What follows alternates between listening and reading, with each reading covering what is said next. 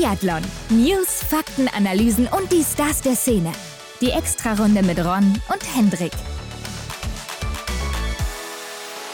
Herzlich willkommen zu einer neuen Extrarunde. Hendrik, wir sind zurück und diesmal mit der ersten Woche der Heim-WM aus Oberhof. Yes, ich bin heute Morgen aufgewacht und hatte einen heißen Kopf. Nee. Dann habe ich gedacht, was ist denn jetzt los, ne? Stell dir vor, ich hatte WM-Fieber. Nein, das gibt's auch gar nicht, Hendrik. Es ist wieder soweit, Ron. Ich habe WM-Fieber. Es hat mich wieder erwischt. Wie geht's dir? ja, äh, mir geht's auch ganz gut, aber einige Athletinnen, die hat's ja wohl auch mit dem WM-Fieber erwischt. Ja, vielleicht nicht ganz so positiv wie mir dann, ne? Aber ich muss sagen, du siehst ja noch ganz gut aus, Hendrik. Also so schlimm kann es dich gar nicht Ja. erwischt haben. Aber man kann doch jetzt schon sagen, Hendrik, es ist doch jetzt schon geiler als in Peking, oder? Absolut. Ich habe mir die Frage hier auch für dich aufgeschrieben. Die hätte ich gerne mit dir später einfach besprochen, aber können wir auch jetzt machen. WM ist schon was Geileres als Olympia, oder? So Ja. als Zuschauer? Ich würde jetzt nicht mal sagen, dass es die WM ist, sondern einfach, wo das stattgefunden hat. Also stell dir Mhm. vor, es wäre Olympia in Oberhof gewesen oder dann 2026 in Antholz.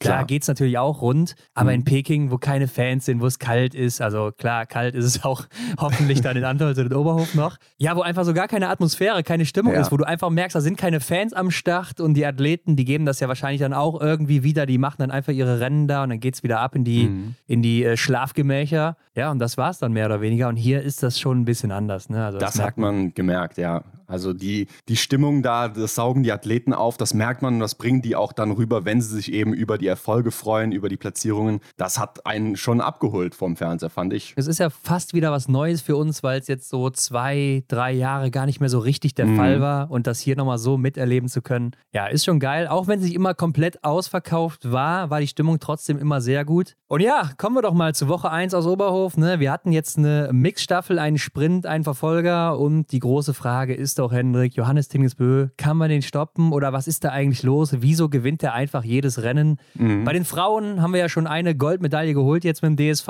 durch natürlich Denise Hermann Wick. Aber war sie eigentlich schlagbar an dem Tag im Sprint? Und was Mhm. war da los im Verfolger? Und damit ist natürlich dann eben auch die erste Goldmedaille für den DSV im Sack. Bevor wir aber dazu kommen, wie immer, zu den News der Woche zuerst. Frisch gewachst.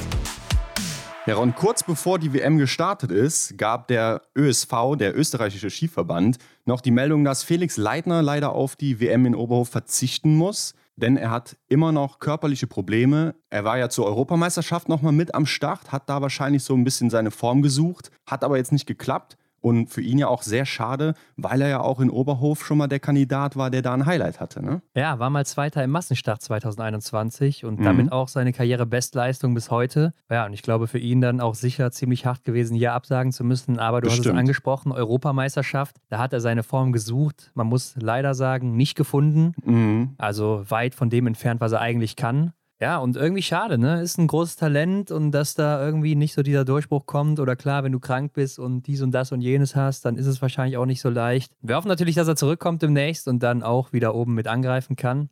Mhm. Aber für ihn sicher bitter. Henrik, ich glaube aber, die größte Schlagzeile in der letzten Woche, das war wahrscheinlich das Drama um die neue Startquotenregel. Ja, was ein Chaos. Also es hat ja uns auch erwischt ne, oder überrascht. Da gab es plötzlich einen Startplatz mehr für jede Nation. Also hat man sich da gedacht, hier, wir gönnen euch einfach mal jedem einen Startplatz mehr. Was war da los? Ja, es war wohl klar, dass die IBU ja im Sommer die Regel geändert hat. Das hatten wir ja auch schon hier mehrmals aufgegriffen, dass jetzt, wenn ein Fünfter noch unter den Top 15 platziert ist, dann darf man den auch starten lassen, wie das jetzt zum Beispiel bei Wettle Schorster Christiansen war.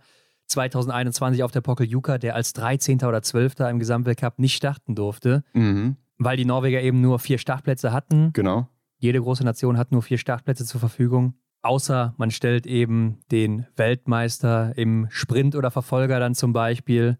Dann hast du ja noch einen Sonderstartplatz für diesen Weltmeister und dadurch eben noch einen Startplatz mehr. Jetzt wurde das eben geändert, ne? dass eben der Fünfte noch starten durfte und zusätzlich eben auch noch der Weltmeister oder in diesem Jahr sogar der Olympic Champion noch. Das heißt, man hätte eventuell sogar mit sechs Athleten und Athletinnen an den Start gehen können, wenn denn alles perfekt gelaufen ist in den Vorjahren. Mhm. Und jetzt kam es aber plötzlich ganz anders und ich habe mir die Regeln auch nochmal durchgelesen. Also so konnte man das einfach nicht verstehen, muss man so sagen.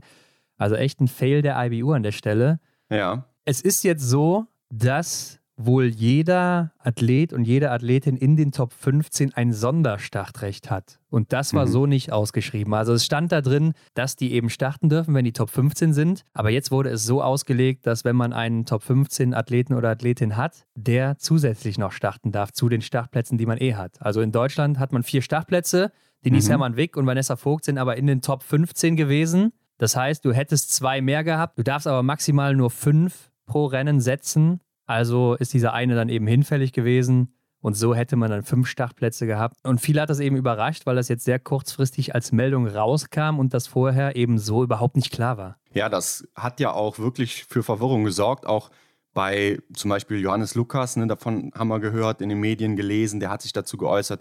Die Norweger haben da wirklich Kritik geübt, ne, wie das auch sein kann, dass man da so eine schlechte Kommunikation hat. Und äh, da muss ich sagen, ja, da, da bin ich tatsächlich auf der Seite derer. Ne? Also, ja, man muss ja sagen, eigentlich ist es ja erstmal eine gute Sache. Hey, du hast einen Startplatz mehr, ist ja eigentlich ja. cool. Heißt, du kannst ja einen Athleten oder eine Athletin mehr einsetzen. Aber mhm. das Problem ist, dass jetzt zum Beispiel die Schweden ja nur mit fünf Männern angereist sind und auch keinen ja. sonst jetzt zur Verfügung hatten oder hätten mehr einfliegen lassen können, weil jetzt auch da welche Covid infiziert waren, weil sie mhm. dann eben auch nochmal woanders vorher gestartet sind. Dasselbe war ja jetzt auch mit Philipp Field Andersen. Er wurde positiv auf Corona getestet und konnte jetzt auch nicht an den Weltmeisterschaften teilnehmen, denn sie sind ja auch davon ausgegangen, dass er hier eigentlich keinen Startplatz bekommt, weil die anderen Norweger so gut sind.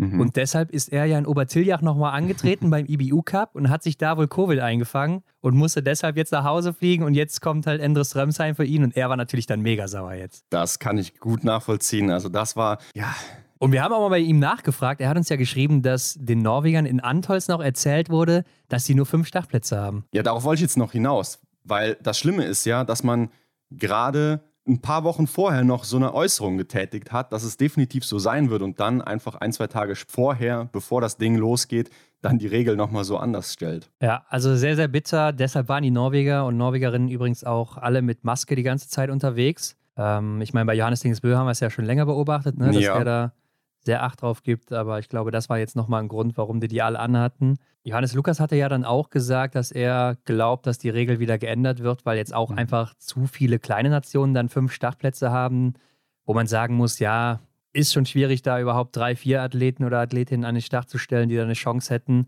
Und dann noch eine fünfte oder einen fünften zu finden, der dann auch noch da mitläuft und das Rennen eher in die Länge zieht bei einer WM muss dann vielleicht auch nicht sein. Also ich finde, wie wir das ausgelegt hatten und wie auch alle vorher gedacht hatten, dass es ist, mhm. so wäre das eigentlich die, die sinnvolle Sache. Wenn man eben einen fünften in den Top 15 hat, dann kann man den starten lassen und fertig. Und äh, nicht, dass man da auch ein Sonderstartrecht hat. Ja, definitiv. So macht es Sinn, aus meiner Sicht auf jeden Fall. Aber ja, schauen wir mal, wie es dann nächstes Jahr aussieht. Ja, da hat Norwegen dann auf jeden Fall jetzt schon mal sechs Startplätze im Sprint und Verfolger.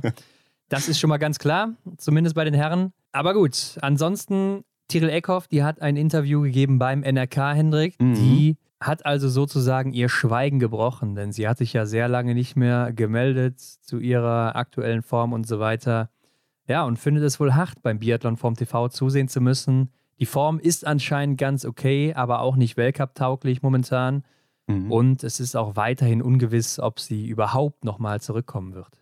Ja, ich hatte eigentlich den Eindruck, dass das Ganze wieder ein bisschen bergauf geht mit ihr und dass die Hoffnung auch weiterhin da ist, ja. ähm, dass wir sie vielleicht nächsten Winter schon wieder sehen werden. Aber ja, irgendwie nach diesem Interview, was ich gelesen habe, habe ich dann auch gedacht, so, hm, vielleicht kommt sie auch gar nicht mehr zurück. Ne? Das weiß man ja. halt nicht. Ich bin auch gerade zwiegespalten und weiß noch gar nicht so wirklich, was ich davon halten soll oder was ja. jetzt auch von ihr zu erwarten ist.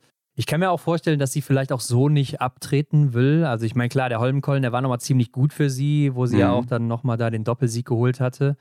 Aber ja, jetzt so diese Stille und dann so trostlos abtreten ist dann auch vielleicht nicht das Ding. Auf der anderen Seite ist sie auch nicht mehr so jung, ne? Mhm, ja, klar, ich verstehe, was du meinst, dass man sich dann doch nochmal zeigen möchte und nicht einfach so dann im Prinzip wegbleibt, ne? Ja, ein guter Punkt kann natürlich sein, äh, wenn sie es schon hart findet, vorm TV-Biathlon zuzusehen und nicht mitmachen kann, dass vielleicht das nochmal die Motivation entfacht, mhm. dann nochmal dran zu hängen und nochmal da oben mitzuspielen. Aber es könnte natürlich auch sein, dass sie sich dran gewöhnt und dann sagt, ja. okay, ich habe jetzt ein anderes Leben und mache irgendwas anderes und ja. Bleibt abzuwarten. Und bevor wir jetzt loslegen, Hendrik, äh, noch gerade die Info, dass am Freitag werden wir eine Sonderfolge bringen, ne? Zum Einzel jo. und zum zur Single-Mix-Staffel. Die ist ja dann noch. Genau. Weil ansonsten werden es einfach zu viele Rennen, die wir dann in der nächsten Woche besprechen müssten. Ja, dann wären wir locker bei drei Stunden oder so. Ja, also deshalb werden wir am Freitag noch eine Sonderfolge bringen zu den zwei Einzelrennen und der Single-Mix-Staffel. Und dann können wir da natürlich auch ein bisschen genauer drauf eingehen. Mhm. Dann schauen wir uns doch jetzt erstmal die Mix-Staffel an. Medaillenjagd. Ja, Henrik, wir haben uns lange gefragt, wird es einen neuen WM-Anzug für den DSV geben? Und ja, das erste Rennen hat es schon aufgelöst. Nein. Hä? Was hatte das für einen Sinn? Also vielleicht bekommen wir da mal Einblicke in diese ganze Planung oder was da überhaupt hintersteckt hinter diesem Anzug. Es ja, war denke, doch schon sehr verdächtig, dass da irgendwas kommt. Ja, ich denke mal, wird dann für die nächste Saison ein Test gewesen sein oder sowas. Ja, aber ich meine, Weltmeisterschaft zu Hause in Oberhof gibt es ja. auch nur alle paar Jahre, also muss schon, schon ähm, alle paar viel Jahre, Zeit ja. vergehen, dass das nochmal wiederkommt. Und da hätte man sich doch so einen Anzug gönnen können. Schade. Ja, es gibt ja auch keinen Athleten und keine Athletin im deutschen Team, die die letzte Heim-WM noch mitgemacht hat. Ne? Jetzt Erik wäre mhm. der letzte gewesen, glaube ich. War Erik schon dabei 2012? Boah, das gucke ich jetzt aber mal nach. Ich weiß nicht, ob er damals da gestartet ist. Ja. Nee, er ist erst 2013 eingestiegen. Also hat das dann auch verpasst. Also ja, es gäbe niemanden mehr, der da noch hätte mitmachen können oder so, der dann auch damals schon dabei gewesen ist. Bei der letzten Heim-WM dann eben mhm. Ruhpolding war es ja. Ja, also das wird auch wieder ein paar Jährchen dauern, könnte ich mir auch gut vorstellen. Und bei so einer Mixstaffel, die ja das Rennen oder die Weltmeisterschaften so traditionell schon eröffnet, die letzten Jahre, Jahrzehnte schon fast. Ja, eigentlich immer. Muss man doch sagen, da ist auch die Anspannung gerade im ersten Rennen immer oft zu merken bei den Athleten und Athletinnen und das schlägt mhm. sich dann auch oft am Schießstand nieder. Äh, ich hatte vorher auch noch so ein Interview gelesen von Sebastian Samuelsson, der ein paar große Töne gespuckt hat, äh, dass er sich natürlich dieses Duell gegen Johannes Dingesbö in der Mixstaffel wünscht und bei sieben Medaillen, dann wäre das eine gute WM für mhm. ihn. Also der war anscheinend wieder ganz gut in Form und hatte einiges vor. Aber ja, anscheinend lief das dann hier nicht so an dem Tag. Mhm, ja, der hat ordentlich seine Ärmel wieder hochgekrempelt erinnert mich jetzt stark an, an vor der Saison, wo er auch die Ansagen gemacht hat. Weiß ich nicht, ob das noch so angebracht war, aber ist ja eigentlich immer was Gutes, wenn man mit ähm, strammer Brust vorausgeht. Also ich finde es eigentlich ganz cool, muss ich sagen. Ne? Selbstbewusstsein, ne? Dass, ja. dass, äh, dass man das ausstrahlt, das ist schon viel wert und ja, macht, macht ja auch dann Spaß, so das mitzuverfolgen. Ja, also ich finde es auch immer ganz cool, wenn er sowas sagt und da auch ein bisschen so die Rivalität anheizt, ist ja auch immer so mit einem zwinkernden ja. Auge dabei dann, ne? Also ich denke, das ist schon okay. Aber okay, hier, Mixstaffel, Hendrik, absolute Top-Aufstellung von jeder Nation. Mhm. Und ich glaube, das hat schon wieder für sehr viel Spannung hier gesorgt. Und dazu auch noch super Wetter in Oberhof. Ja, da habe ich schon gedacht, Leute, macht mal beim ZDF den, den Filter da weg. Ne? Kennt man ja von Social Media, die ganzen schönen Filter, die, den Bild, die das Bild dann hübsch machen. Weil es kann doch nicht Oberhof sein. Was war da für strahlend blauer Himmel? Ja. Super Wetter. Und ich glaube, Erik Lesser, der hat es auch direkt mal ausgenutzt. Also wer so ein bisschen in seine Instagram-Stories geguckt hat, mhm. der hat mitbekommen, dass er, ich glaube, circa gefühlt zehnmal erwähnt hat, wie toll das Wetter in Oberhof ist, beziehungsweise so auf ironisch getan hat. Mhm. Oh, in Oberhof ist es ja immer neblig. Und ja. äh, ne, aber die Retourkutsche, die kam dann die nächsten Tage sofort. Wie dem auch sei, Hendrik. Deutschland, Vanessa Vogt auf 1, Denise Hermann Wick auf 2, auf 3 Benedikt Doll und dann Schlussläufer Roman Rees. Also eigentlich so, wie wir es ja auch erwartet haben. Mhm. Ja. Und es ging ja gar nicht so gut los für Deutschland, denn Vanessa Vogt hatte ja schon auf Runde 1 auch dann so einen Strauchler auf der Strecke. Ja, ich erinnere mich. Da hat sie sich verheddert ne, mit der Polin, glaube ich. Ja, hat sich da genau, so halb gedreht, ja. ne? So, eine, so mhm. eine Pirouette schon halb gemacht. Ich glaube, das hat jetzt nicht das, das Rennen entschieden hier an der Stelle, aber es war irgendwie so ein Sinnbild vielleicht für dieses Rennen, was sie hier an dem Tag geliefert hat. Und ja auch dann so ein bisschen dieser Vergleich zu Peking im Vorjahr, wo ja auch mhm. die Mixstaffel das Eröffnungsrennen der Spiele war und sie da auch Probleme hatte. Ja, wobei hier am Schießstand lief es ja eigentlich in Ordnung. Ne? Also zwei Nachlader, okay, kann man irgendwo verkraften. Da lief es dann halt einfach auf der Strecke noch nicht so. Ja, also äh, läuferig halt dann 38 Sekunden hinter einer Julia Simon, die die schnellste war.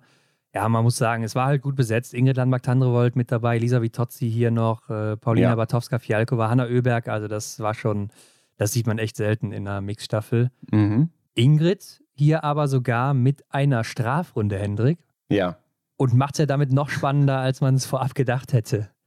Aber ja. ich habe es ja auch gesagt, ne? Ich habe doch vorher noch gesagt in der letzten Woche mit Arndt, ist so für mich die Wackelkandidatin. Mhm, hast du recht, auf jeden Fall. Also sie ist ja im ersten Anschlag liegend noch gut durchgekommen, aber dann stehend, da hat sie echt äh, ja, Mist gebaut aus norwegischer Sicht. Aber das äh, Ding haben die ja, die Jungs hinten raus natürlich gut geschaukelt, aber Mate Olsby-Reuseland hat natürlich auch gut geliefert.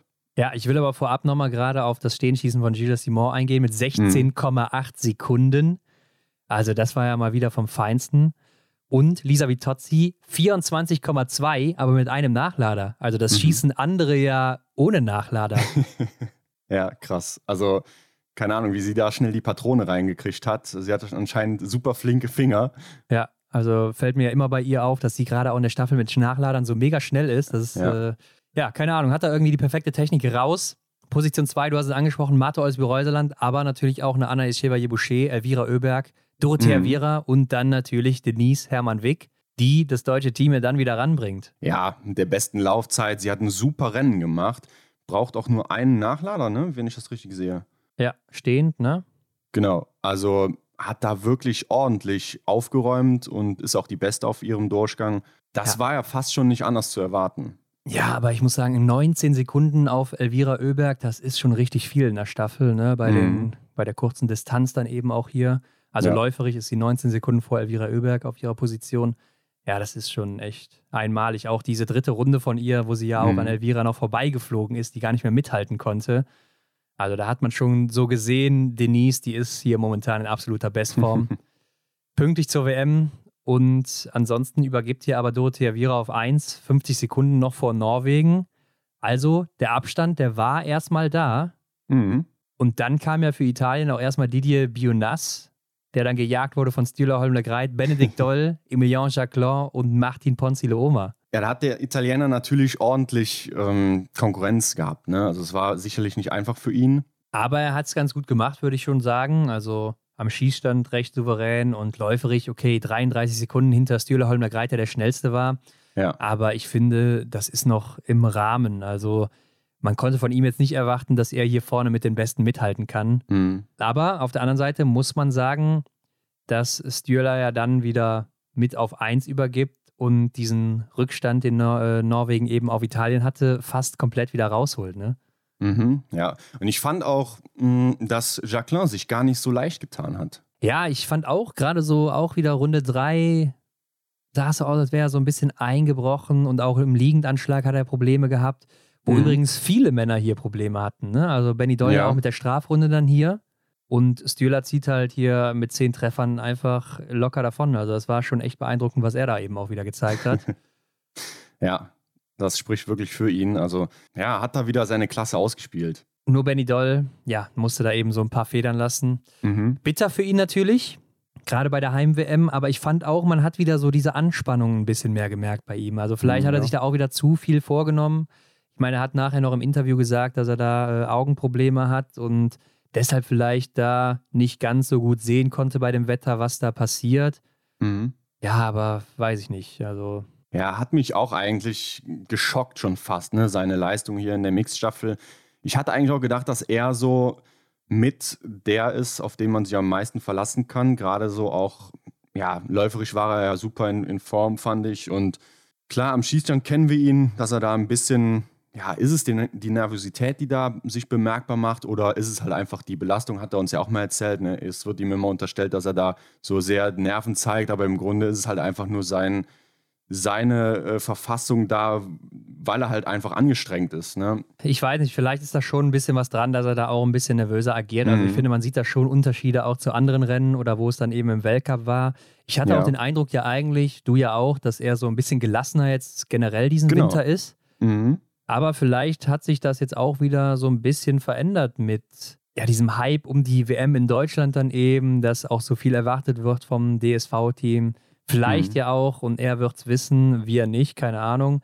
Seine letzte WM, wo er dann auch Möglich. vielleicht nochmal denkt, so, das letzte Mal jetzt hier will ich nochmal was rausholen. Also vielleicht ist es das auch nicht, weiß ich nicht, mhm. aber könnte ja so sein, weil wenn er das schon weiß, dann spielt das mit in seinem Kopf sicher auch eine Rolle. Ja, ich finde, da kann man schon drüber spekulieren. Ne? Also einfach mal so überlegen, woran kann das gelegen haben. Und da macht so eine Überlegung schon auch Sinn, aber wie gesagt, wir wissen es nicht. Ähm, es könnte aber was, was sein, äh, was da vielleicht mit reingespielt hat. Ja. Und dann ging es los. Norwegen übergibt dann auf 1 äh, auf Johannes Dingesbö und ja, damit war ja eigentlich schon klar, das Ding hier ist durch. Aber er hat ja auch so ein bisschen gestruggelt. Ja, ich fand wohl beeindruckend, dass er am Anfang direkt mal wieder Gas gegeben hat, so wie man es eigentlich von ihm kennt. Ne? Ja, klar. Und dann, dann habe ich aber gedacht, beim ersten Schießen, diese drei Nachlader direkt, oh, was heißt das für die kommenden auch Einzelrennen, ne? Hier ja, in Oberhof. Habe ich auch gedacht. Äh, Kantor Viomayer ja auch mit drei Nachladern und mhm. Sebastian Samuelsson sogar mit drei Strafrunden. Ja, ja, und das, wo man ja drei Nachlader zur Verfügung hat. Und Giacomel, der zieht ja alle ab. Also, das war auch dann äh, echt stark von ihm gemacht. Mhm. Und beim zweiten Schießen war ja dann echt dieses Synchronschießen-Duell von Johannes Dingesbö gegen Tommaso Giacomel. also, das fand ich schon richtig geil, ne? Ja, das stimmt. Und ich finde, wenn wir auch auf die ähm, Platzierung schauen, aus dem Durchgang ne, ist ja Giacomel auch der Einzige, der mit 3,5 Sekunden Rückstand bei Johannes Tinisbö in der Nähe ist. Roman Rees ist hier auf Rang 3 mit 31 Sekunden Rückstand schon. Also da hat der Italiener schon ordentlich auch wieder gezeigt, dass er echt ein guter Kandidat ist für die Zukunft, aber ich denke auch für, für die nächsten Rennen, die wir noch so sehen werden. Könnte so sein, klar, hat jetzt ein paar Probleme hinten raus, aber mhm, mal gucken, wie es noch weitergeht. Aber ja, was du schon sagst, ne, nur 3,5 Sekunden, also es war sehr, sehr eng. Und Johannes Dingesbö hat es dann eben wieder übers Laufen entschieden, am Schießstand eben nicht, denn läuferig ist er 28,3 vor Giacomel, der aber auch hier der zweitschnellste war. Mhm. Und ich habe mich gefragt, als die beiden ja dann zusammen raus sind nach dem letzten Schießen, was muss denn Giacomel jetzt für ein Adrenalin in sich haben, wenn er da neben Johannes Dingesbö dann läuft und oder vielleicht auch versucht mitzuhalten?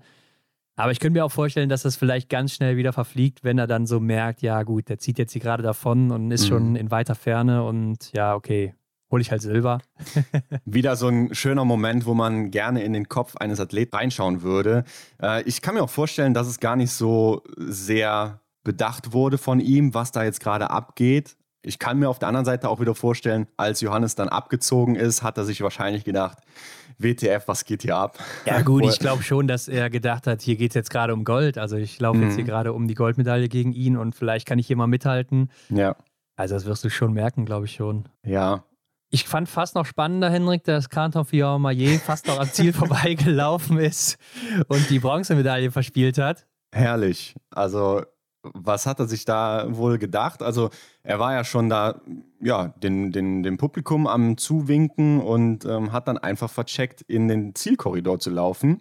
Ja. Und Lisa Vitozzi hat es dann gesehen und hat sich auch dann gedacht, ja, was ist denn da los? Und dann ja. hat sie ihn dann nochmal darauf aufmerksam gemacht. Das sieht man übrigens in einem Videozusammenschnitt noch bei, bei der äh, IBU auf dem Instagram-Kanal, kann man nochmal nachschauen. Einfach ein super Moment. Ja, also, wo dann auf einmal auch alle darüber schreien: Hey, ja. du musst hier lang. Und dann, ja, das Krasse war ja, dass Simon Eder also dicht hinter ihm war. Ne? Also ja. wäre er noch ein bisschen weiter gelaufen, dann wäre das richtig eng geworden. Mhm. Äh, man sieht ja auch, dass er im Ziel jetzt nur vier Sekunden oder noch nicht mal vier Sekunden Vorsprung hat vor Österreich mhm. und Simon Eder. Und ja, das war echt richtig, richtig knapp. Und eigentlich wäre es ja schon ein verrückter Moment gewesen, über den man natürlich jedes Jahr wieder gesprochen hätte. Klar, das hätte noch lange für Gesprächsstoff gesorgt, glaube ich. Oder man hätte sich immer wieder gerne an so einen Moment zurückerinnert. Ansonsten sind die Schweden hier dann Neunter geworden und Sebastian Samuelsson natürlich der, der das ja so vermasselt hat. Ne? Also beim Wechsel vorher waren sie noch Vierter mit einer guten Ausgangslage hätten sicherlich hier noch Zweiter oder Dritter werden können.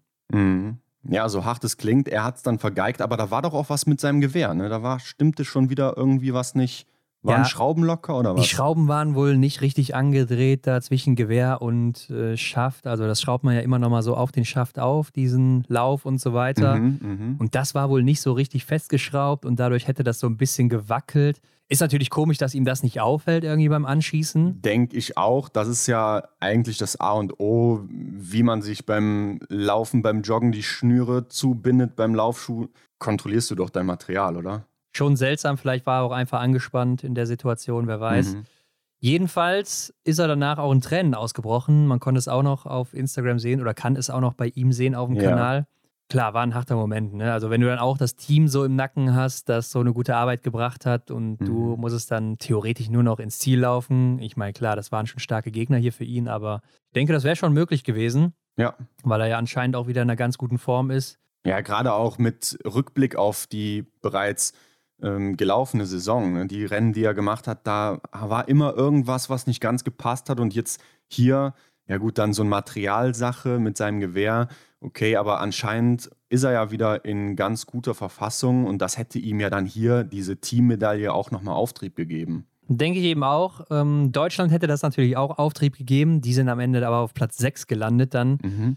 Ja, Roman Rees konnte auch nicht mehr viel rausreißen, macht zwar einen soliden Job, du hast es ja eben schon mal angesprochen, war der Dritte auf seiner Position. Denise Hermann natürlich ja mega unterwegs und dann, klar, Benny Doll mit der Strafrunde sehr weit abgefallen. Vanessa Vogt auch läuferig noch nicht in Form gewesen. Aber mhm. man muss halt sagen, wenn man dann mal auf die Gesamtlaufzeit guckt, da war Deutschland eben auf Platz 3, aber auch nur, also ein Wimpernschlag vor Italien. Trotzdem muss man sagen, am Laufen hat es ja dann auch nicht wirklich gelegen, sondern dann war es hier schon das Schießen ausschlaggebend. Klar, und wenn dann die Strafrunde da dazu kommt. Auf der anderen Seite, wenn man jetzt nochmal schaut, Norwegen hat auch 1 plus 9 gebraucht, also eine Strafrunde, neun Nachlader, genauso wie das deutsche Team. Aber sie laufen eben viel schneller als alle anderen. Also Natürlich, wenn sie schon ja. dem zweiten Team, den Schweden, äh, 57 Sekunden mitgeben und dann im mhm. dritten Deutschland 1,14, also da siehst du einfach, dass dieses Team läuferig so hart überlegen ist. Da können die sich halt ihre Runden leisten, ne?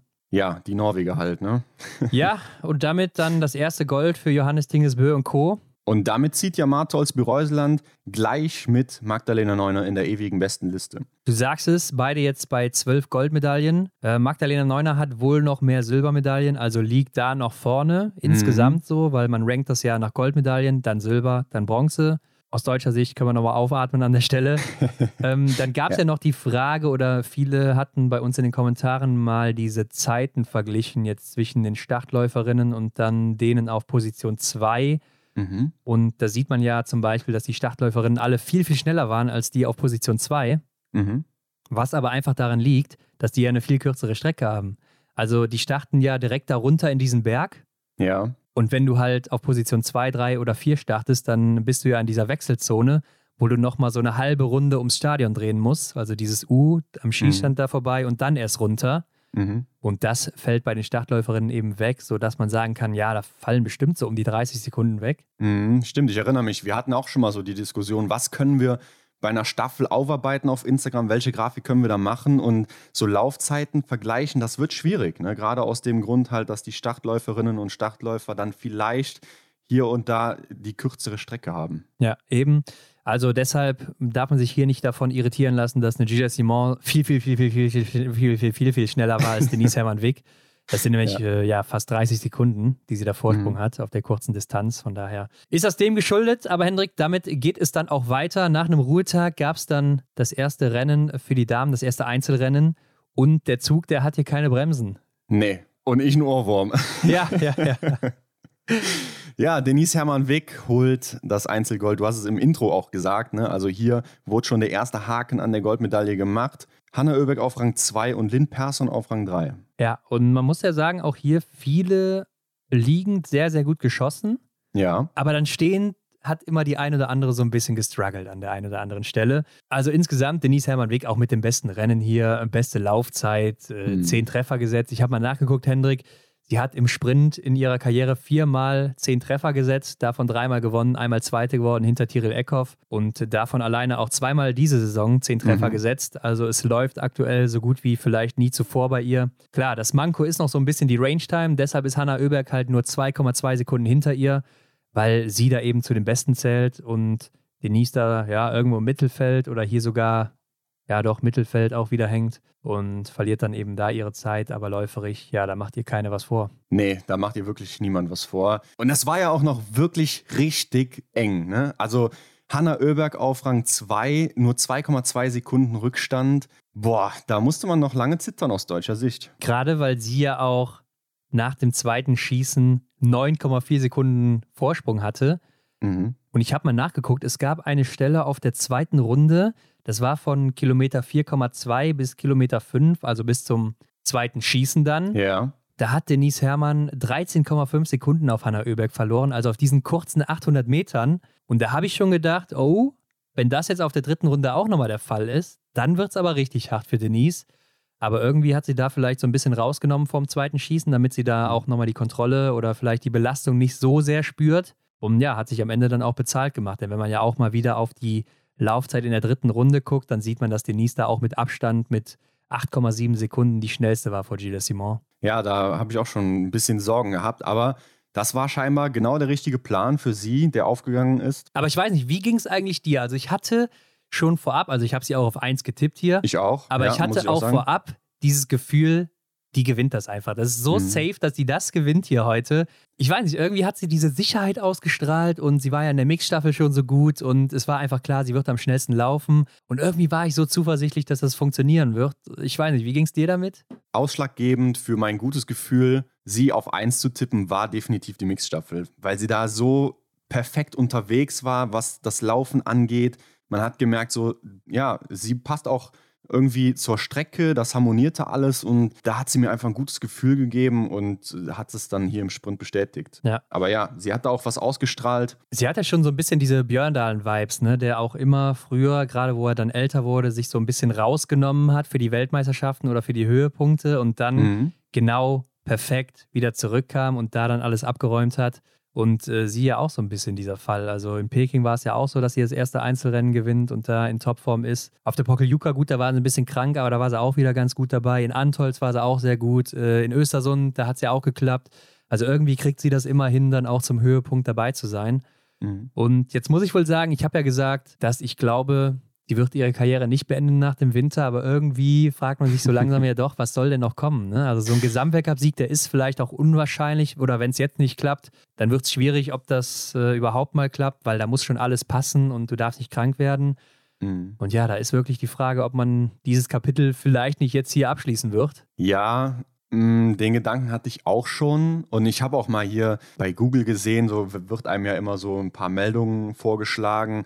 Da wurde auch wieder ordentlich Clickbait betrieben. Ne? Also Gold für Hermann und ähm, danach versetzt der Stadionsprecher das Publikum in Tränen oder, oder löst Tränen Ja, aus. habe ich auch so, gesehen. ne? aber da ging es um eben- Vanessa Hinz, oder? äh, Ich habe nicht drauf geklickt, aber so, ja. ähm, ich dachte, es geht dann halt darum, dass er dann irgendwie gedacht oder er angesprochen hat, dass eben Denise Hermann Wick vermutlich, vielleicht, wer weiß, keine Ahnung, irgendwann den Schlussstrich ziehen wird. Ja, ich ähm, glaube aber auch, dass es, also ich habe auch nicht draufgeklickt, ich habe es auch gelesen, aber, also den Ja. Titel zumindest, ich glaube Mhm. aber, da ging es um Vanessa Hinz und deshalb habe ich auch erst gar nicht draufgeklickt.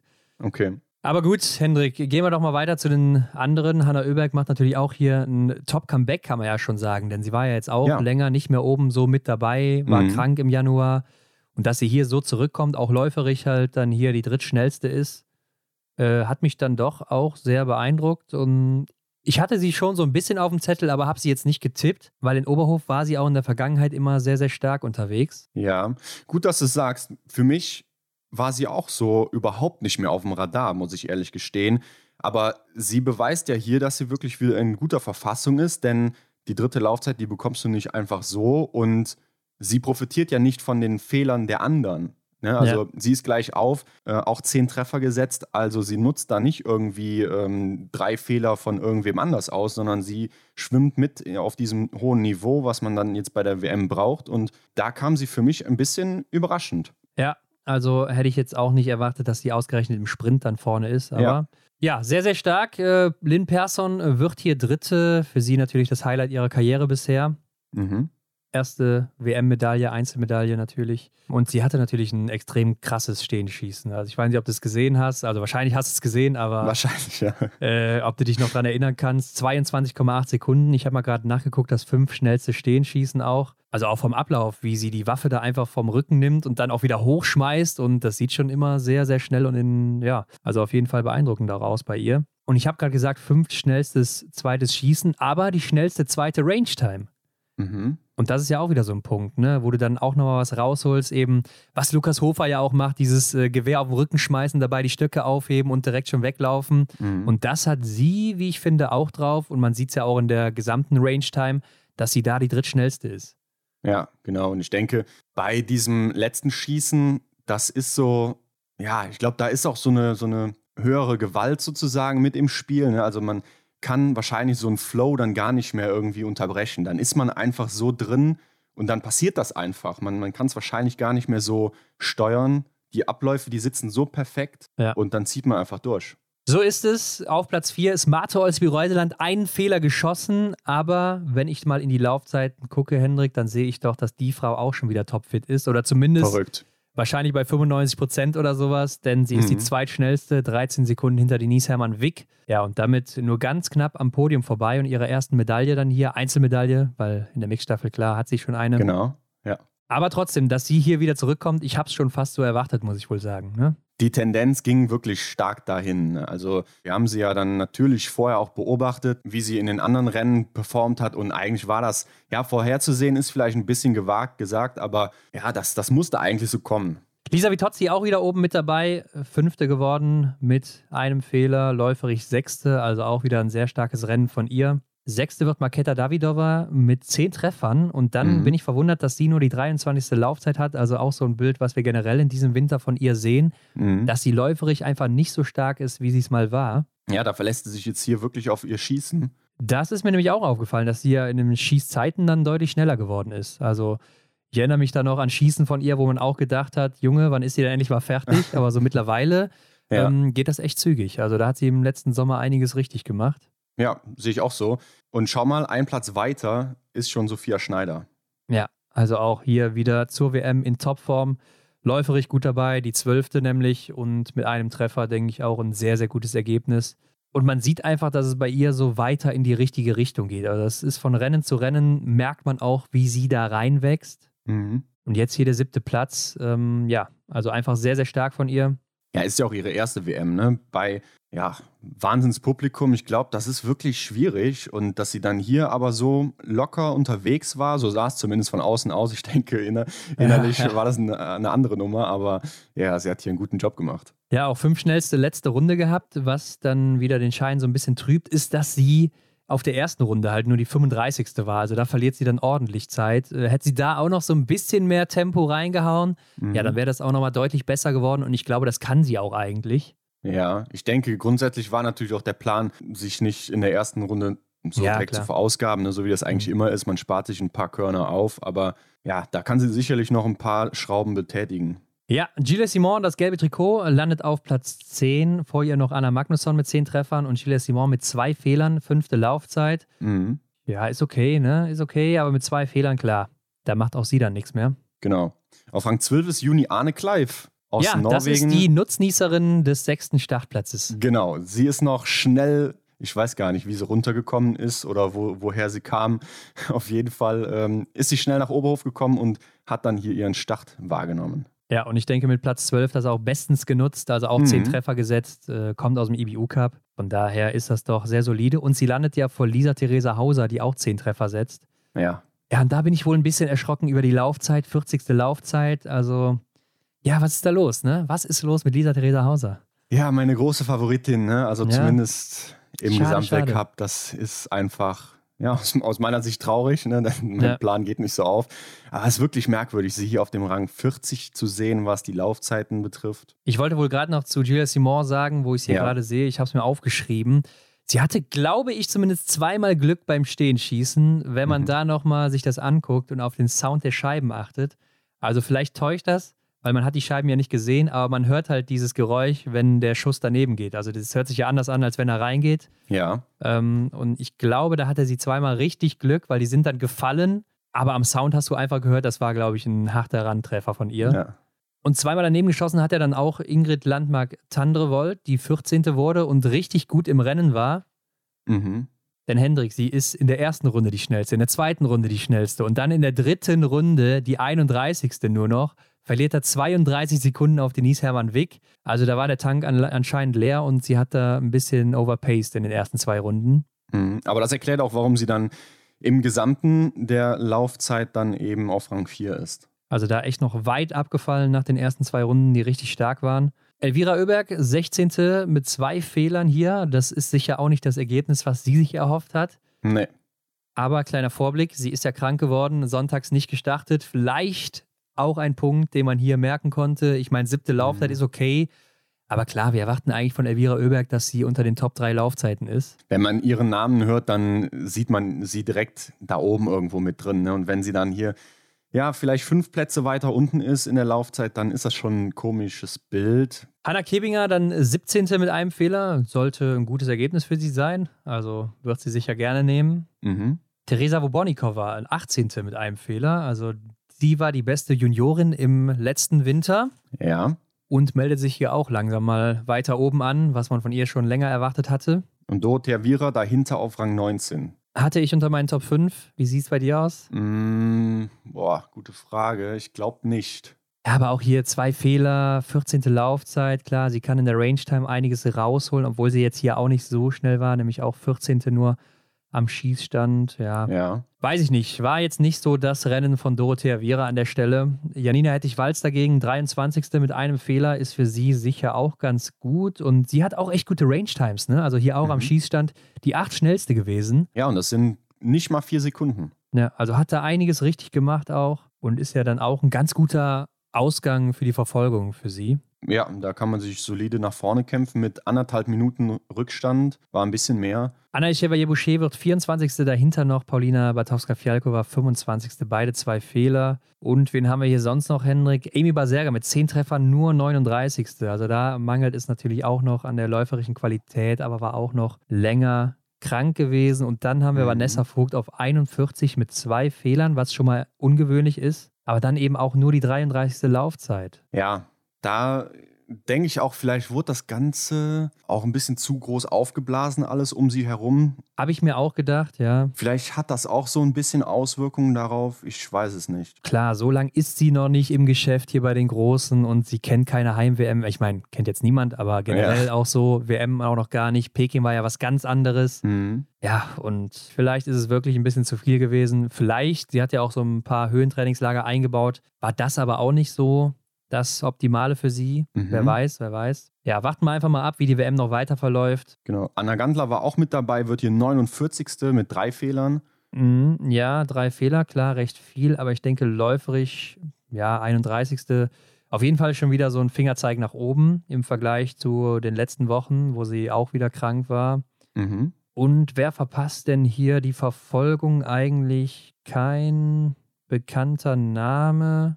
Biber Bendika vielleicht. Und natürlich Marieda, 69. mit fünf Fehlern. Oh ja. Mhm. Ja, hart. Auch läuferisch nicht zurechtgekommen. Bitter für sie. Und damit, Hendrik, gehen wir doch mal weiter in den Sprint. Nee, eigentlich kann man schon sagen, in Johannes Tingesbös Sprint, oder?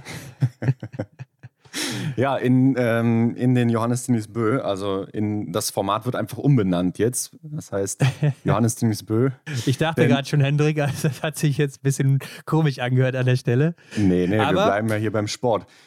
Pünktlich ist ja, ja dann auch der Nebel zurückgekommen. Hat ja. sich zurückgemeldet nach dem tollen Wetter. Mhm. Der Bundespräsident war auch am Start, Frank-Walter ja, Steinmeier. Ist jetzt auch ein, ist jetzt auch ein Biathlon-Fan. Ja, seit Pyeongchang 2018 hat er gesagt. Ähm, aber Hendrik, ich habe ja, du hast es sicher auch mitbekommen in den letzten Wochen, Monaten, riesiges Thema KI, Chat, GPT.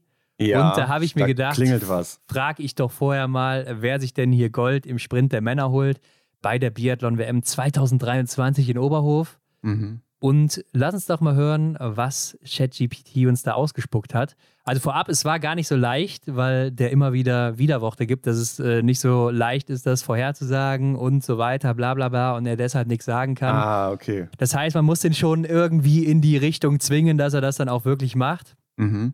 Ich weiß nicht, warum ich der sage, vielleicht ist auch eine die, keine Ahnung. Auf jeden Fall die Antwort. Und ich bin mal gespannt, was du jetzt dazu sagst. Also pass auf, es ist schwierig, einen eindeutigen Favoriten im Sprint der Männer bei der Biathlon-WM 2023 in Oberhof zu benennen, da es viele starke Athleten gibt und die Leistungen immer unvorhersehbar sind. Mhm. Einige der Top-Favoriten könnten derzeit Johannes Tingesbö aus Norwegen, Martin Foucault aus Frankreich, Johannes Dahle aus Norwegen oder Arne Pfeiffer aus Deutschland sein – aber es gibt auch viele andere starke Athleten, die für eine Überraschung sorgen könnten. es ist wichtig zu beachten, dass Biathlonsport sehr anspruchsvoll und komplex ist und jeder Fehler oder jede Unvorhersehbarkeit auf der Strecke oder bei den Schüssen kann den Ausgang des Rennens beeinflussen. Ja, es hört sich doch sehr politisch an. Ne? Also man sagt viel, aber dann irgendwie auch nicht, nichts Konkretes.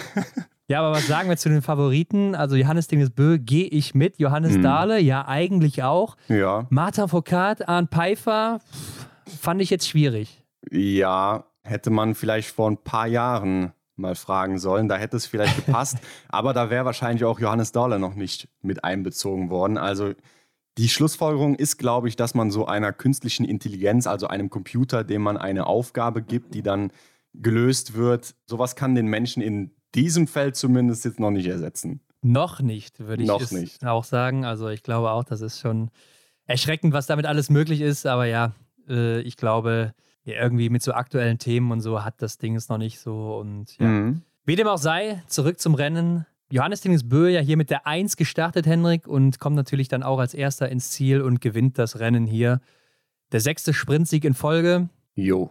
Baut damit seinen Rekord weiter aus. Der siebte Sieg in diesem Jahr, der siebte Sieg in Serie. Also hat damit auch jedes Rennen in diesem Jahr gewonnen inklusive Staffelrennen, die er mitgemacht hat. Und das wäre ja eigentlich mit der 1 die perfekte Gelegenheit gewesen, ihm mal zu folgen auf der Strecke, mal zu gucken, wie läuft er denn wirklich, also mit der Kamera mal mitzugehen.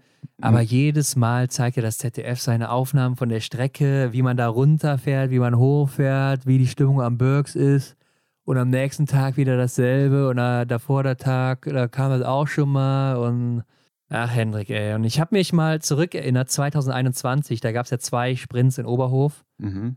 Und da ist Maren Hammerschnitt mit, mal mit der Eins gestartet. Und da haben sie Maren komplett bis ins Stadion über die gesamte Strecke verfolgt. Okay. Und da frage ich mich, warum geht denn das jetzt nicht mehr? Also gerade wo er, die Nummer eins der Welt, der beste Läufer der Welt, startet, wäre das doch eigentlich sowas von perfekt gewesen. Es wäre tatsächlich eine schöne Gelegenheit gewesen.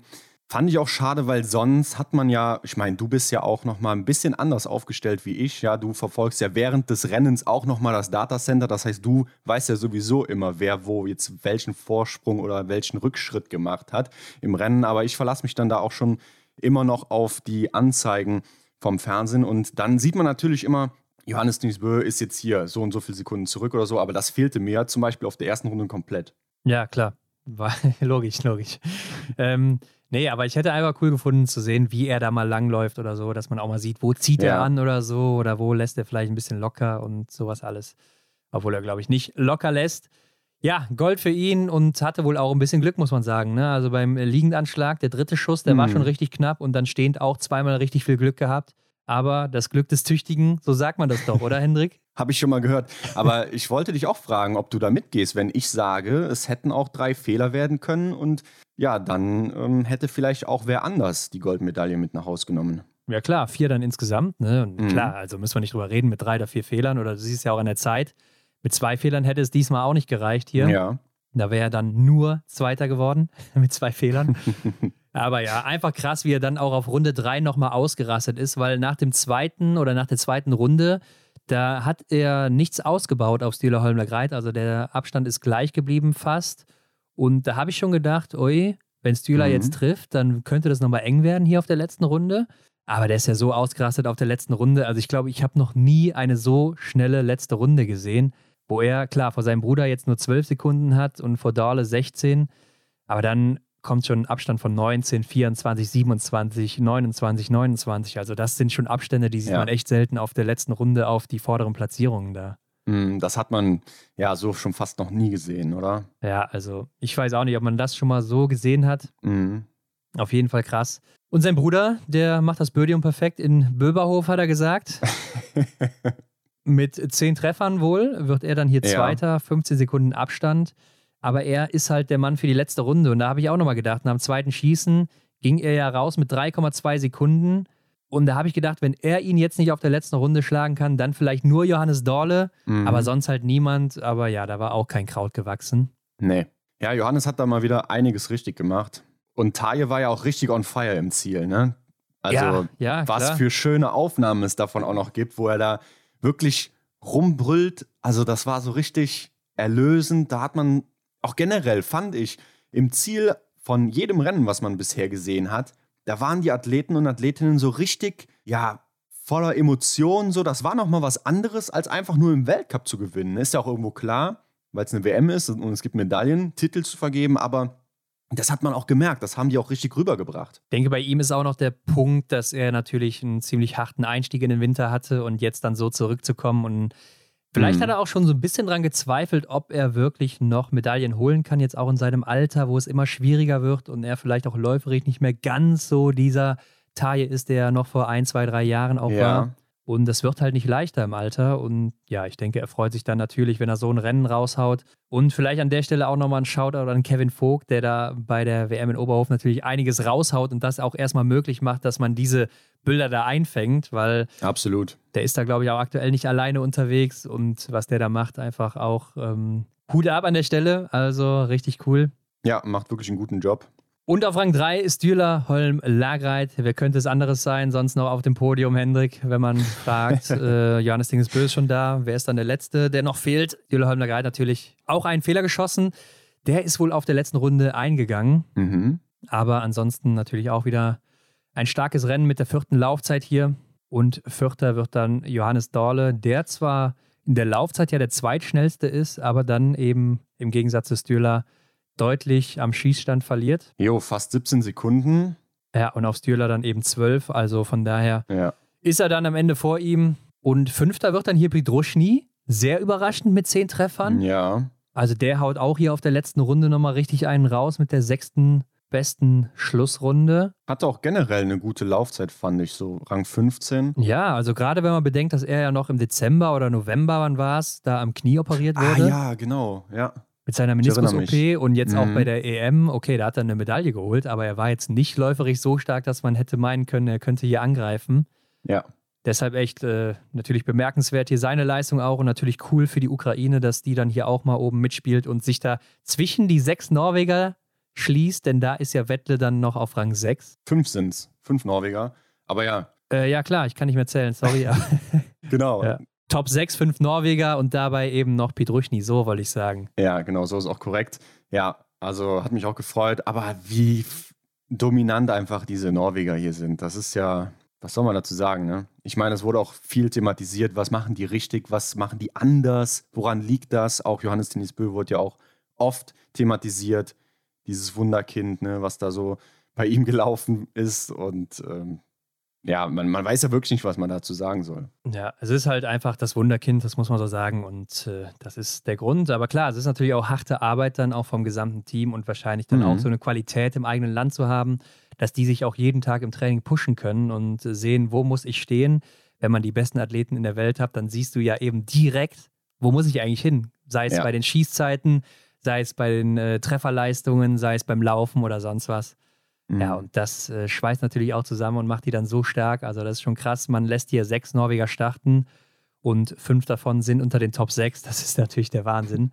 Ja. Rastorguyes wird dann siebter. Also, es ist auch verrückt, dass dann hier vorne unter den Top 7 eben diese fünf Norweger sind und dann Pietruchny und Rastorguyevs, zwei ältere auch und Mhm. auch diese beiden Namen. Das äh, ist einfach verrückt, finde ich. Ja, stimmt, gehe ich mit dir. Sie bleiben ja beide fehlerfrei und auch äh, Rastogujevs ist ja mit Pidruschny in der Laufzeit fast gleich, ne? Achter wird dann Johannes Kühn, damit bester Deutscher mit einem Fehler. Und dann kommt Canton Fiormaillet, auch ein Fehler, ist Neunter geworden. Ja, der ist natürlich weit, weit davon entfernt, äh, wo er letztes Jahr noch war zu der Zeit. Ja, wenn wir auf die Laufzeiten schauen, da ist er Elfter. Jetzt habe ich eben gesagt, Pidruschny gute Laufzeit mit Rang 15. Aber wenn wir von Canton Fiormaillet sprechen, er kriegt hier eine Minute sieben von Johannes Tinjes. Also, ja, da sollte man ihn eigentlich ein bisschen weiter vorne schon sehen.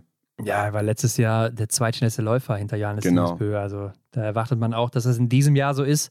Aber da ist er eben weit von entfernt. Gugonard mit zehn Treffern Zehnter geworden hier. Dann kommt Sebastian Samuelsson. Der ist mit zwei Fehlern Elfter geworden. Den hatte ich so ein bisschen auf der Rechnung, ist auch läuferig wieder oben mit dabei. Mhm. Also man sieht, er wird jetzt auch wieder von Rennen zu Rennen besser. Fünfte Laufzeit gehabt. Also damit der erste Nicht-Norweger in den Laufzeiten.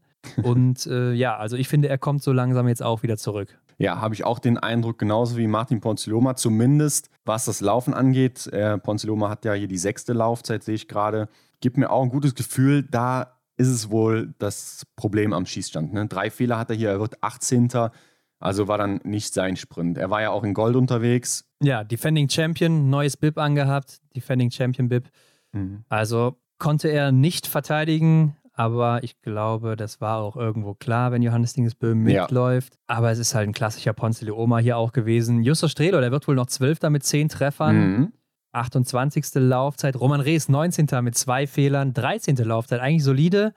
Aber mit zwei Fehlern dann auch wieder zwei zu viel für Roman. Äh, Andres Drömsheim, der Mann, der dann eben für Philipp Feld Andersen hier angetreten ist, 22. mit drei Fehlern. Ja, der hätte die Chance gehabt, jetzt hier was zu reißen und Mhm. äh, er konnte es nicht. Ja, endlich war seine Chance da, sich im Weltcup zu beweisen. Auf einer Liste steht er ganz oben und das ist die äh, Range Time Total. Also Stimmt, ja. Da macht ihm scheinbar keiner was vor. Auch Simon Eder ist da noch eine Sekunde langsamer als er. Ja, er hat auch echt immer richtig, richtig krasse Range Times. Also ich gucke auch mal gerade aufs zweite Schießen. Ja, ist er auch der schnellste mit 18,9 Sekunden. Also das im Sprint rauszuhauen, ist ja auch erstmal brutal. Mhm. Niklas Hartwig 25. mit zwei Fehlern, David Zobel 35. mit zwei Fehlern und dann Emilien Jacquelin 36. mit vier Fehlern, 25. Laufzeit. Guck mal gerade auf die Rundenzeiten. Ja, das ging auch schon gar nicht so gut los für ihn. Also in der mhm. ersten Runde schon die 17. Laufzeit, zweite Runde 17. Laufzeit, dritte Runde 37. Laufzeit. Also er ist einfach so gar nicht in Form. Ne? Also irgendwie auch habe ich das Gefühl, der ist so phasenweise mal kurz in Form, so Anfang der Saison. Und dann kommt es auch immer so rüber, als wäre er schon müde. Ja, er kommt mir auch so vor, als ja, ist er halt nur noch dabei. So. Also er kommt nicht mehr so ganz in Fahrt, wie man es vielleicht von ihm erwartet. Ne? Also da spekuliert man natürlich dann auch wieder auf die Verfolgung. Ne? Er ist ja da auch der Defending Champion gewesen da muss irgendwie wieder was kommen, so, aber das ist im Moment gar nicht so. Nee, also ich bin da auch echt ein bisschen enttäuscht von ihm, was er so teilweise abliefert. Dann kommt er mal oder nimmt er sich mal wieder eine Woche zurück und dann hat er vielleicht Power für ein Rennen, so habe ich mhm. das Gefühl, und dann ist er aber auch schon wieder platt. Also vielleicht generell auch bei den Franzosen läuft er in diesem Winter nur so sporadisch, finde ich. Vielleicht haben die ja. im Training übertrieben oder ich weiß es nicht, bei Canton Fiormaillet eher nicht. Ich weiß es nicht. Also echt ganz, ganz komisch, was da bei den Franzosen abgeht momentan. Überhaupt ein ganz anderes Bild als bei den äh, Französinnen, ne? denn da läuft es ja ganz gut. Ja, komplett anders. Okay, Benny Doll, der hat auch einen rabenschwarzen Tag hier erwischt. 55. Jo. also seine schlechteste Leistung der letzten Jahre, ausgerechnet bei der Heim-WM in seinem Format. Mm. Drei Fehler liegen, zwei stehen dann auch noch. Immerhin ist er noch in den Verfolger gekommen. Das ist natürlich dann auch so ein kleiner Trost, aber die Medaille natürlich weit weg. Und es ja. gibt ja keine Punkte, also juckt das irgendwie nicht so wirklich. Ja, da kann man sagen, zum Glück ist WM auf der einen Seite, ne, denn es gibt keine Punkte mehr nach der neuen Regel. Dann hat er hier Glück gehabt, aber klar, WM, da sind die Medaillen im Vordergrund und da ist er, wie du sagst, weit weg und das schmerzt. Jakob Fack, der wird hier 63. Hendrik und äh, sieht damit keine Verfolgung mit nur zwei Fehlern. Also läuferig hat der hier große Probleme. Mhm. 65. Laufzeit der Mann, der ja in Ruppolding im Einzel noch auf dem Podest stand mit einer ganz guten ja. Laufzeit. Aber ich weiß jetzt auch nicht, vielleicht war er krank oder sonst was. Hm, ich habe jetzt auch nicht wirklich was gehört von ihm oder gesehen. Aber ich habe gesehen, Lukas Hofer war wieder zurück. Lukas Hofer war zurück, du sagst es, Hendrik. 28. geworden, zwei Fehler. Ja, ist solide. Ich habe mal geguckt, Luki, der hatte immer ganz gute Laufzeiten in Oberhof, ist ja auch so ein bisschen sein Ort, kann man ja. schon sagen. Also war häufig da auf dem Podest, hat er immer sehr, sehr gute Laufzeiten gehabt, also Top 5 Laufzeiten, jetzt hier die 23. Aber wenn man mal guckt, wo er herkommt, dass er ja gerade wieder eingestiegen ist, mhm. ein Rennen hatte er erst im IBU Cup, Probleme, lange Verletzungen hatte, ist das doch solide hier für ihn. Ja, letzte Woche haben wir noch darüber gesprochen, dass er die WM aufgibt, ne, dass er gar ja. nicht anreist. Da war allerdings auch noch nicht die Thematik mit dem zusätzlichen Startplatz. Vielleicht liegt es auch daran. Ja, das, das, nee, Quatsch. Glaube ich, war Italien jetzt nicht unbedingt. Also der Mann, der ist natürlich gesetzt, der hat da einen Stein im Brett. Mir ist wohl nach dem Rennen auch noch was aufgefallen, weil die Deutschen ja immer zum Interview gehen oder zumindest die, die vorne mhm. liegen. Mhm. Und es ist mir da zum zweiten oder dritten Mal schon aufgefallen, weil Benny Doll ist logischerweise nach so einem Rennen nicht zum Interview gegangen und hatte da keine Klar. Lust, sich zu rechtfertigen oder musste sich auch erstmal fangen. Und dass Nils Kaben dann Roman Rees schon zum zweiten oder dritten ja. Mal hintereinander über Benny Doll und seine Befindlichkeit befragt, da frage ich mich doch, wie kann man denn eine Person über eine dritte Person befragen, die sich wahrscheinlich noch gar nicht wirklich gesehen haben und gerade so direkt nach dem Rennen und wie man das einschätzt und sowas, da denke ich mir also, dann entweder suchst du die Person, die du befragen willst und äh, machst das dann mit der oder du lässt es einfach. Ja, finde ich auch immer schwierig, dann, wie du sagst, den einen über den anderen zu fragen. Und witzig fand ich auch, dass Roman dann quasi sich wiederholt hat, ne, bei dem Tag danach oder jetzt hier ja, eben ja. beim Sprint. ja, ja, also ich habe ihn jetzt, glaube ich, schon wieder nicht gesehen. Ja, äh, ja. das fand ich jetzt sehr amüsant. Ähm, aber Roman finde ich immer super, wenn er da ähm, seine Antworten gibt. Ähm, aber ja, es ist ja schwierig. Was erhofft man sich davon? Ne? Also als ob Roman dann jetzt sagt, so ja, der Benny, der ist jetzt hier äh, am Boden zerstört oder so. Oder ja, oder woher soll er das auch überhaupt wissen, was genau, sein Kollege gerade ja. fühlt oder wie auch immer? Der, das, sind ja, das sind ja keine Seelenverwandten oder sowas. Mhm, ja. Also und dann bei so einem erfahrenen Interviewer wie Nils Kaben, der das schon, ich weiß es nicht, 30, 40 Jahre macht, keine mhm. Ahnung auf jeden Fall ist er schon ein paar Jährchen dabei. Da finde ich das doch echt, echt kurios. Äh, keine Ahnung, wie man auf sowas kommt. Aber gut, gehen wir doch weiter zum Verfolger der Damen dann. Äh, Denise, die wird hier gejagt. Dicht im Nacken natürlich Hanna Oeberg und mhm. Lisa Vitozzi und Elvira Oeberg, die mussten vorher absagen. Sehr, sehr bitter. Hm, ich wiederhole mich jetzt hier ein bisschen, aber klar, es geht um die Medaillen. Ne? Und glücklich in dem Sinne, dass es halt keine Weltcup-Punkte gibt, denn ja, da sind ja beide noch relativ gut aufgestellt. Aber ja, natürlich, natürlich schade wegen den Medaillen, denn ja, so ein Verfolger, da kann ja viel passieren. Ne? Und die hatten ja jetzt nicht die schlechtesten Ausgangslagen. Gerade Lisa Vitozzi hätte ich jetzt hier auch weit vorne gesehen mhm. äh, mit einem guten Schießen und dann läuferig war sie gut in Form. Das Rennen so Frau gegen Frau liegt ihr ja auch ganz gut. Ja. Deshalb fand ich es schon schade, dass sie jetzt hier gekränkelt hat. Und Elvira Oeberg ist dann auch am Sonntagmorgen aufgewacht und hatte wohl einen dicken Hals und hat dann, also jetzt nicht, weil sie ausgerastet ist, sondern der war wohl zu, Hendrik, ne? Ja. Der war zu. Aber auch hier wieder Nebel am Start. Also der Nebel Sonntag in Oberhof hm. ist ja angeblich, ist der Nebel ja immer nur in den ersten zwei Januarwochen in Oberhof und danach ist der immer weg. Ja. Also war wahrscheinlich einfach Zufall, dass der hier auch nochmal gekommen ist. Und du weißt ja auch, wir waren ja auch mal da in Oberhof im Januar vor zwei, nee, vor drei Jahren mittlerweile schon. Mhm. Und da war es ja auch so ein bisschen nebelig, ne? Also am ersten Tag, da konnte man auch nicht so viel sehen. Wir waren ja da auch da hinten in diesem Uso vorm Schießstand. Ja. Da konnte man ja gar nicht so viel sehen von den Scheiben nachher. Und ich habe mir gedacht, das war ja noch äh, harmlos im Vergleich zu Sonntag oder Samstag. Mhm. Also wenn du da jetzt ein Fan im Stadion warst, du hast ja wahrscheinlich gar nichts gesehen. Nee, man muss ja auch sagen, so die Fernsehübertragung, da war ja auch teilweise einfach nur ein weißes Bild. Ne? Also, und ich erinnere mich, was du meinst, wir standen ja. da und konnten ja die Scheiben sowieso nicht sehen, ja. aber ja auch schon fast nicht mehr diese Leinwand, die da aufgebaut war. Ne? Also da war es ja auch nur noch schwer zu erkennen. Da haben mir die Zuschauenden echt leid getan, die vor Ort waren. Natürlich war sicherlich geile Stimmung, war ja bei uns auch klasse, aber das hat dann wahrscheinlich, ähm, ja, da konnte man wahrscheinlich nicht so viel vom Rennen mitbekommen. Ja, also da hatten wir vom TV dann schon ein bisschen mehr Glück an der mhm. Stelle. Mhm. Ist dann schon echt bitter, aber ja, irgendwie Oberhof, ne? Also man, man ja. sieht nicht so oft Nebel, aber Oberhof ist einfach so ein Nebelloch, keine Ahnung, was da los ist. Gerne Bezug nehmen, Eric Lesser, keine Ahnung. Egal. ähm, von Anfang an natürlich hier hat man gemerkt, äh, Gilles Simon Hendrik, die ist auf Angriff. Jo. Beim ersten Schießen schießt sie natürlich auch direkt mal null Fehler, genauso wie Sophia Schneider und Denise Herrmann direkt mal ein kleiner Fehler und Hanna Oeberg auch. Mhm. Und dann ging es so weiter, ne? Denise, die macht so ihr Ding, schießt dann beim zweiten Schießen. Kein Fehler. Hanna Oeberg direkt zwei, war damit schon mehr oder weniger erstmal hinten wieder dran. Und Gilles Simon macht weiter. Null Fehler, verfolgt Denise und kommt immer weiter nach vorne. Und hier war ja dann nach dem zweiten Schießen Juni Arne Kleif Dritte, Hendrik. Ja.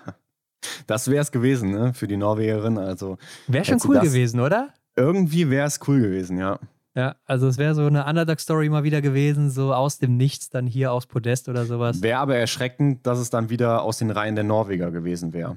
Ja, aber es wurde ja noch zweimal geschossen, wo Denise dann auch mal wieder einen Fehler schießt und Julia Simon auch wieder null. Mhm. Und dann waren die beiden gleich auf. Und dann wurde es ja so ein bisschen spannend auf Runde 4. Was macht denn jetzt Denise? Also zieht sie davon, weil sie ja weiß, dass Julia Simon schneller schießt als sie oder zumindest auch schneller den ersten Schuss setzt oder ja, eigentlich kann man schon sagen, schneller schießt. Ja, ja. Und hat sie ja dann auch gemacht, aber so im Stadion hatte ich das Gefühl, Simon war schon fast wieder dran. Ne? Also es waren nur noch mhm. so drei Sekündchen, zwei dann nachher vielleicht noch. Ja, ich denke, Julia Simon, die wusste auch, was abgeht. Ne? Also klar, ja, die, die wusste, dass da heute was drin ist für sie, dass sie die Chance hat. Und sie hat ja trotzdem den ersten Schuss gesetzt beim letzten Schießen, obwohl ja. sie diese zwei, drei Sekunden Rückstand hatte auf Denise. Also da ja. sieht man einfach, wie sie da irgendwie nochmal so eine Ecke schneller ist als der Rest. Mm, ist mir auch aufgefallen. Das war, ich fand die, die Kameraeinstellung bzw. die Grafik so, das fand ich schon super gemacht. Ne? Denn das hat man so, ich weiß jetzt nicht, ob ich mich hier wieder vertue, aber zumindest denke ich das, dass man sowas schon länger nicht mehr gesehen hat. So ein richtiges Kopf-an-Kopf-Duell, wo es dann wirklich um was geht. Das war, da hatte ich Puls, ne, ehrlich. ja. ja, und es war schade, dass Denise den letzten noch wegschießt, sonst wären sie halt wieder gemeinsam ja. raus und dann. was wäre das für eine Runde geworden? Ja, ich meine, ich glaube schon, dass Denise das natürlich äh, nach Hause gelaufen hätte, aber wir wissen natürlich, wie Simon auf der letzten Runde kämpfen kann. Ja. Also ich glaube auch, das wäre ein richtig geiler Fight geworden hier an der Stelle. Sehr, sehr schade, dass wir das nicht erleben durften. Mhm. Das hätte ich echt gerne gesehen. Was mir wohl mal aufgefallen ist, also jetzt auch mal wieder zum wiederholten Male, dass jetzt auch vom ZDF wieder gesagt wurde, dass Gilles Simon ja das Schnellschießen geübt hat. Also wenn man doch eines von Gilles Simon, seit man sie im Weltcup sieht, kennt, dann ist es ja wohl das Schnellschießen. Also dafür ist sie doch berühmt. Ja, das war doch die Thematik, dass sie da irgendwie am Schießen einfach gearbeitet hat, auch, ne, mit ihrem Trainer. Ja, aber das machen natürlich auch irgendwo alle, klar. Sie hatte Ja. immer dieses Problem die, dieser Konstanz am Schießstand, dass sie einmal da drei, vier Scheiben stehen lässt und beim anderen Mal wieder alles abräumt innerhalb von 18 Sekunden. Ja, diese berühmte Wundertüte. Man, man wusste nie, was kann Julia Simon heute leisten oder was bringt sie heute? Was, was sie leisten kann, das wusste man schon irgendwo, weil man sie ja schon kennt, aber ja, man wusste halt nicht, was heute drin ist. Ne? Ja, aber in den Range Times ist sie halt schon immer eine der Mhm. schnellsten gewesen, die letzten drei, vier Jahre. Ja. Also ja, also manchmal fragt man sich halt, die Leute sind halt schon echt lange dabei und verfolgen das ja auch. Und äh, du erinnerst dich ja auch si- sicher noch an City Biathlon in Wiesbaden, war auch 2020, glaube ich, Mhm. wo sie äh, auch, da wird ja fünfmal geschossen ja. und sie hatte auch in Rekordzeit 25 Treffer gesetzt, äh, bei jedem Schießen dann eben diese fünf immer. Und da war ja auch das ZDF am Start mit Christoph Hamm als Kommentator und er hat das ja auch live miterlebt, wie sie da haushoch gewonnen hat und mit diesem krassen Schießen. Also ja, stimmt. ja, keine Ahnung. Manchmal fragt man sich echt, woran hat es gelegen. Äh, man sieht aber auch, dass Julia Simon in der Range Time die erste hier ist. Mhm. Und ja, läuft damit eben zu Gold mit nur einem Fehler dann. Beste isolierte Zeit natürlich mit riesigem Abstand, also 37 Sekunden für Lou Jean Monod und dann nochmal 52 vor Sophie Chauveau. Also die Französin Mhm. hier wirklich richtig stark unterwegs gewesen. Und Denise, die holt sich ihre zweite Medaille Silber an dem Tag mit vier Fehlern, muss man sagen. Allerdings auch einfach zu viele geschossen. Und Martha Olsby-Reuseland, die läuft zu Bronze und hat sich fast gefreut, als wäre das Gold gewesen. Ja, zu Recht. Überleg mal, wo sie herkommt, ne? was Ja, sie eben. durchgemacht haben muss. Das, glaube ich, da fällt einiges von dir ab, wenn man dann eben ja, eine, eine Medaille erreicht. Ja, glaube ich auch. Und eine, die so ein bisschen bedröppelt äh, reingeguckt hat Oh beim, ja. beim Zieleinlauf, war Ingrid Landmark-Tandrevold mit ihren drei Fehlern und Platz vier, die wahrscheinlich gedacht hat: Mann, ich war schon wieder bei einem Großereignis so Mhm. nah dran an der Medaille, schon wieder im Verfolger wie in Peking, wo sie ja zusammengebrochen ist, dann auch auf der Mhm. letzten Runde letztes Jahr. Ja, und hier dann wieder nur der undankbare vierte Platz. Es gibt keine Punkte, es gibt gar nichts außer Blumen. Ja. Ja, ist dann wahrscheinlich erstmal bitter im ersten Moment. Ja, war auch wieder super auf der Loipe unterwegs. Eine zweite Laufzeit, vierte isoliert betrachtet, äh, macht ein gutes Rennen, klar, drei Fehler. Es ist einfach schade und das hat man ihr wirklich angesehen, dass sie direkt so wie ein bockiges Kind dann ja, in die Umkleide ist sozusagen ne, und ja, einfach schnell einen Haken an das Rennen macht. Ja, aber ich glaube, das kann sie auch ganz gut, dass sie einen Haken dran Ja. macht und danach auch wieder grinst, so wie man sie kennt. Also Ingrid ja eigentlich auch immer mega sympathisch, muss man sagen. Hab sie, glaube ich, auch noch nie so wirklich schlecht drauf gesehen, außer vielleicht direkt nach dem Rennen. Ja. Persönliche neue Bestleistung für Sophia Schneider, fünfter Platz, läuft damit nach vorne. Vier Fehler, leider dann auch hier ein, zwei zu viel an der einen oder anderen Stelle, Mhm. sonst wäre es noch weiter nach vorne gegangen. Aber dritte Laufzeit, insgesamt isoliert betrachtet die zehntbeste. Also sehr, sehr starkes Rennen hier für sie und äh, setzt sich ja richtig stark nochmal durch auf der letzten Runde, wo sie ja so einige noch im Schlepptau hatte. Mhm. Ich weiß jetzt gerade gar nicht mehr, wer alles da noch mit am Start war. Sie ist raus äh, hinter Lynn Persson, Lou Jean Monod, Teresa Wobornikova, Hanna Oeberg und Hanna Kebinger war auch noch dabei. Mhm. Und äh, ja, überholt alle von denen, also auch eine Hanna Oeberg, auch eine Lynn Persson. Und ja, läuft dann eben zu Platz 5. Stimmt, ich erinnere mich, da war ja Hannah Kebinger auch mal kurzzeitig mit ihr noch am Zug, ne? Ja, musste dann Ja. am Ende aber nochmal nachlassen. Hanna Kebinger ist dann Achte geworden. Aber auch eine Theresa Wobornikova, Hendrik, die ich eben schon angemerkt habe, im Sprint wird hier Siebte, auch eine persönliche Bestleistung. Ähm, isoliert auch die Fünftbeste gewesen an diesem Tag. Mhm. Und ja, die Juniorin, die kommt so langsam. Anna Kebinger auch eine persönliche Bestleistung, Platz 8. Also es läuft bei den deutschen Damen hier heute. War ein wirklich guter Tag für die, für die deutschen Damen. Ähm, aber ich finde es auch echt cool, wieder zu sehen, dass jetzt Wobornikova mit dabei ist. Äh, Sophie Chauveau hier wieder auf Rang 9. Ähm, Lou Jean Monod auf Rang 6. Ja, also, das sind ja alles die, die neueren Gesichter im Weltcup, die einfach hier äh, die Top 10 be bestimmen quasi. Ja, also die Etablierten, die sind auf dem Podium und dann hinter kommen so die Newcomer. Das könnte man fast ja, sagen. könnte man so sagen, denn sie lassen ja alle Ja. hier jetzt zum Beispiel Lynn Persson auf 10, Dorothea Viera auf Rang 11, Hanna Ja. Oeberg wird nur Zwölfte mit fünf Fehlern. Ja. lassen sie alle hinter sich. Ja, Sophie Chauveau, auch beste Laufzeit hier wieder gehabt. Mhm. Also im IBU Cup war sie ja läuferisch noch nicht so gut unterwegs und hier dann wieder top. Also vielleicht ist es bei ihr auch echt so eine mentale Sache, dass sie Ja. wirklich so mit den Besten laufen muss, damit sie auch ihre Bestleistung bringen kann. Mhm. Ja, Lynn Persson fällt natürlich weit zurück, dann mit drei Fehlern äh, auf Rang 10, aber insgesamt glaube ich auch, dass die Schwedinnen kein gutes Material hatten. Also Lynn Persson 33. Laufzeit, Hanna Oeberg 27. Laufzeit, Mona Bronson 25. Laufzeit. Mhm. Da kann man schon draus schließen, Anna Magnusson 28. Laufzeit, dass die vielleicht beim Frauenrennen ein richtig schlechtes Brett hatten unter den Füßen. Ja, der Schnee sollte ja ein bisschen besonderer sein als die Tage zuvor. Bedingungen waren etwas anders, so hat es geheißen. Ich meine, der nächste Punkt könnte natürlich sein, dass sie sich irgendwie bei Elvira Oeberg so ein bisschen angesteckt haben und das vielleicht schon im mhm. Körper mhm. Beruht. Wollen wir nicht hoffen. Hoffen wir nicht, denn die wurden ja schon zu viel ver verfolgt vom ja, Krankheitspecht. Stimmt. Ja, Dorothea Viera eben Elfte geworden mit drei Fehlern.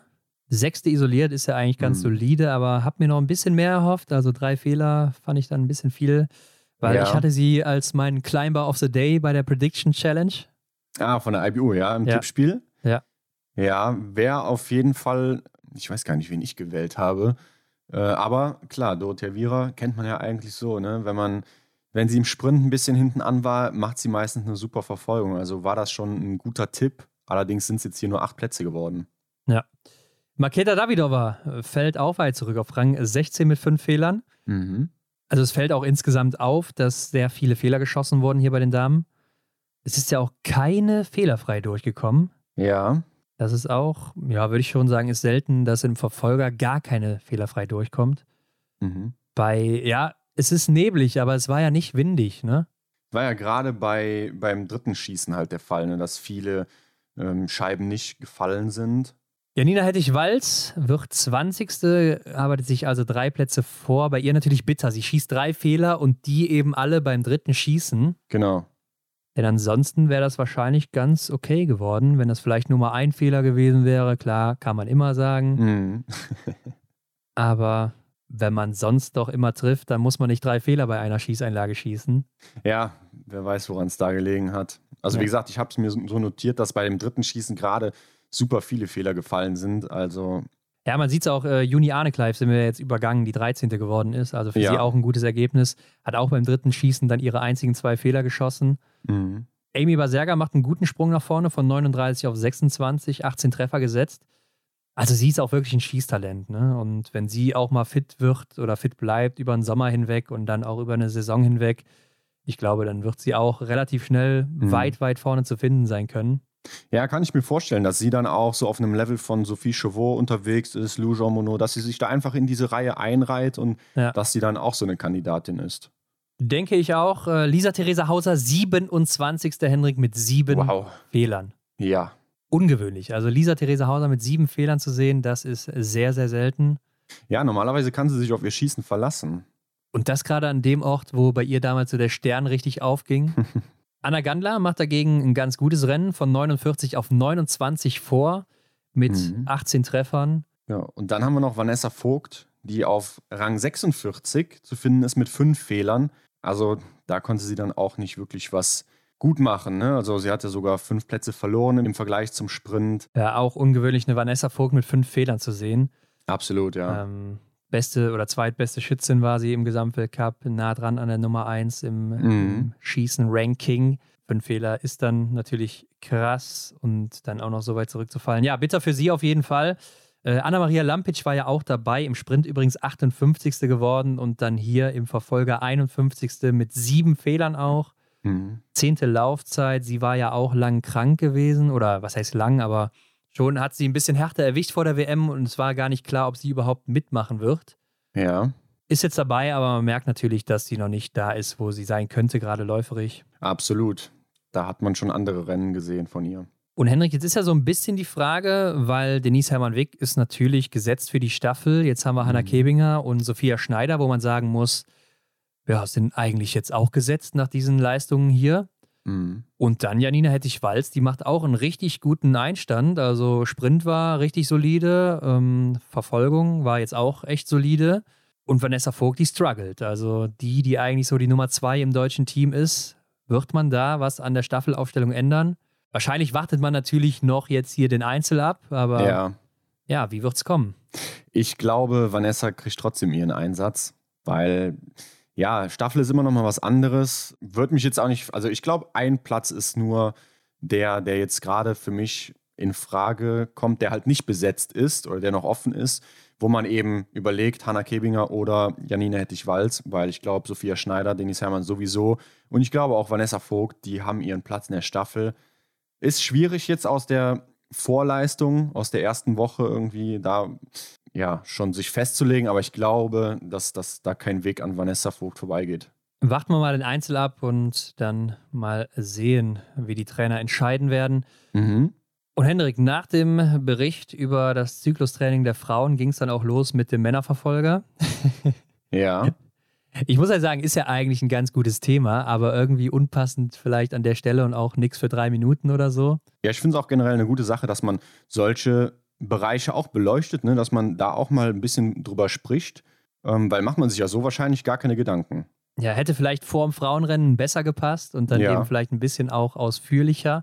Mhm. Ähm, aber ich frage mich auch, ob das vielleicht oft oder m, bestimmt ist es äh, meine Laienannahme jetzt mal an der Stelle, oft ein Punkt, warum Frauen vielleicht auch nicht so konstant sind wie jetzt Männer. Also so ein Johannes Dingsböde einfach performt, performt, performt von Mhm. Woche zu Woche zu Woche. Und bei Frauen ist es ja schon so, dass die dann vielleicht schon mal hier und da so ein bisschen einbrechen. Ne? Ja, hat man ja im Beitrag auch dann gehört, ne, von Dorothea Viera oder Denise Hermann-Wick, die dann da auch gesagt haben, ja, manchmal, da meldet sich halt der Körper und Ja. beim Mann ist es halt eben nicht so. Und ähm, von daher, ja, könnte ich mir auch vorstellen, dass man als Mann halt eher konstanter pushen kann als halt eben eine Frau. Also ich finde es schon komisch, dass das jetzt hier so ein, ja, so als Tabuthema ausgelegt wird, weil eigentlich ist es ja so ein Ding, was auch jetzt so in der Fitnessszene oder so schon länger beleuchtet wird. Ne? Also ich kann mich Ja. da auch noch erinnern, dass da auch immer viel um die Pille ging und Performance und sowas alles und welche Mhm. Varianten es da gibt und äh, wie die dann eben wirken und was da am besten wäre für Sportler und Sportlerinnen. Äh, ja, Sportler nicht, für Sportlerinnen natürlich. Ja, ist auf jeden Fall ein interessantes Thema, aber da müsste man echt mal eine richtig ausführliche Sache zu machen. Ja, definitiv. Finde ich auch, ist eine Sache, wo man einfach mal drüber sprechen kann. Vielleicht finden wir da auch eine Expertin. Ja. Für den Sommer oder so wäre sicherlich mal eine, ein Inter wäre sicherlich mal ein interessanter Ausflug. Aber, Ron, fliegen wir doch jetzt mal zur Verfolgung der Herren. Da ging es dann los nach dem vierten Einblick vom Bergs am vierten WM-Tag, Hendrik. Und ja, Johannes Dingesbö, der gewinnt natürlich. Die Frage war ja auch vorab, wie viele Sch Fehler schießt er oder schießt er so viele, dass er die Tür aufmacht. Aber ja, 2023 will er wohl jedes Rennen gewinnen und so dann eben auch hier. Mhm. 20 Treffer, Hendrik, da muss man wohl sagen, äh, perfektes Rennen hier abgeliefert. Ja, das Ja, war was- wirklich stark. Also, Was willst du da groß sagen? Ne? Also hat ja dann auch hier, nee, hat nicht die beste Laufzeit. Klar, er nimmt natürlich raus auf der letzten Runde, aber ja, ob der da so viel rausgenommen hat, das glaube ich jetzt nicht. siebte also- Laufzeit hat er, ja. Ja.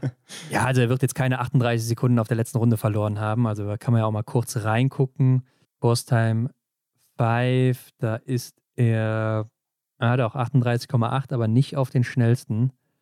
Da verliert er circa 22 auf den schnellsten, der nämlich Jeremy Finello ist, Hendrik, Mhm. aus der Schweiz schon wieder. Also der ist Mhm. oft auch oben in den Laufzeiten zu finden. Ja, Schneller Mann, der leider nicht schießen kann.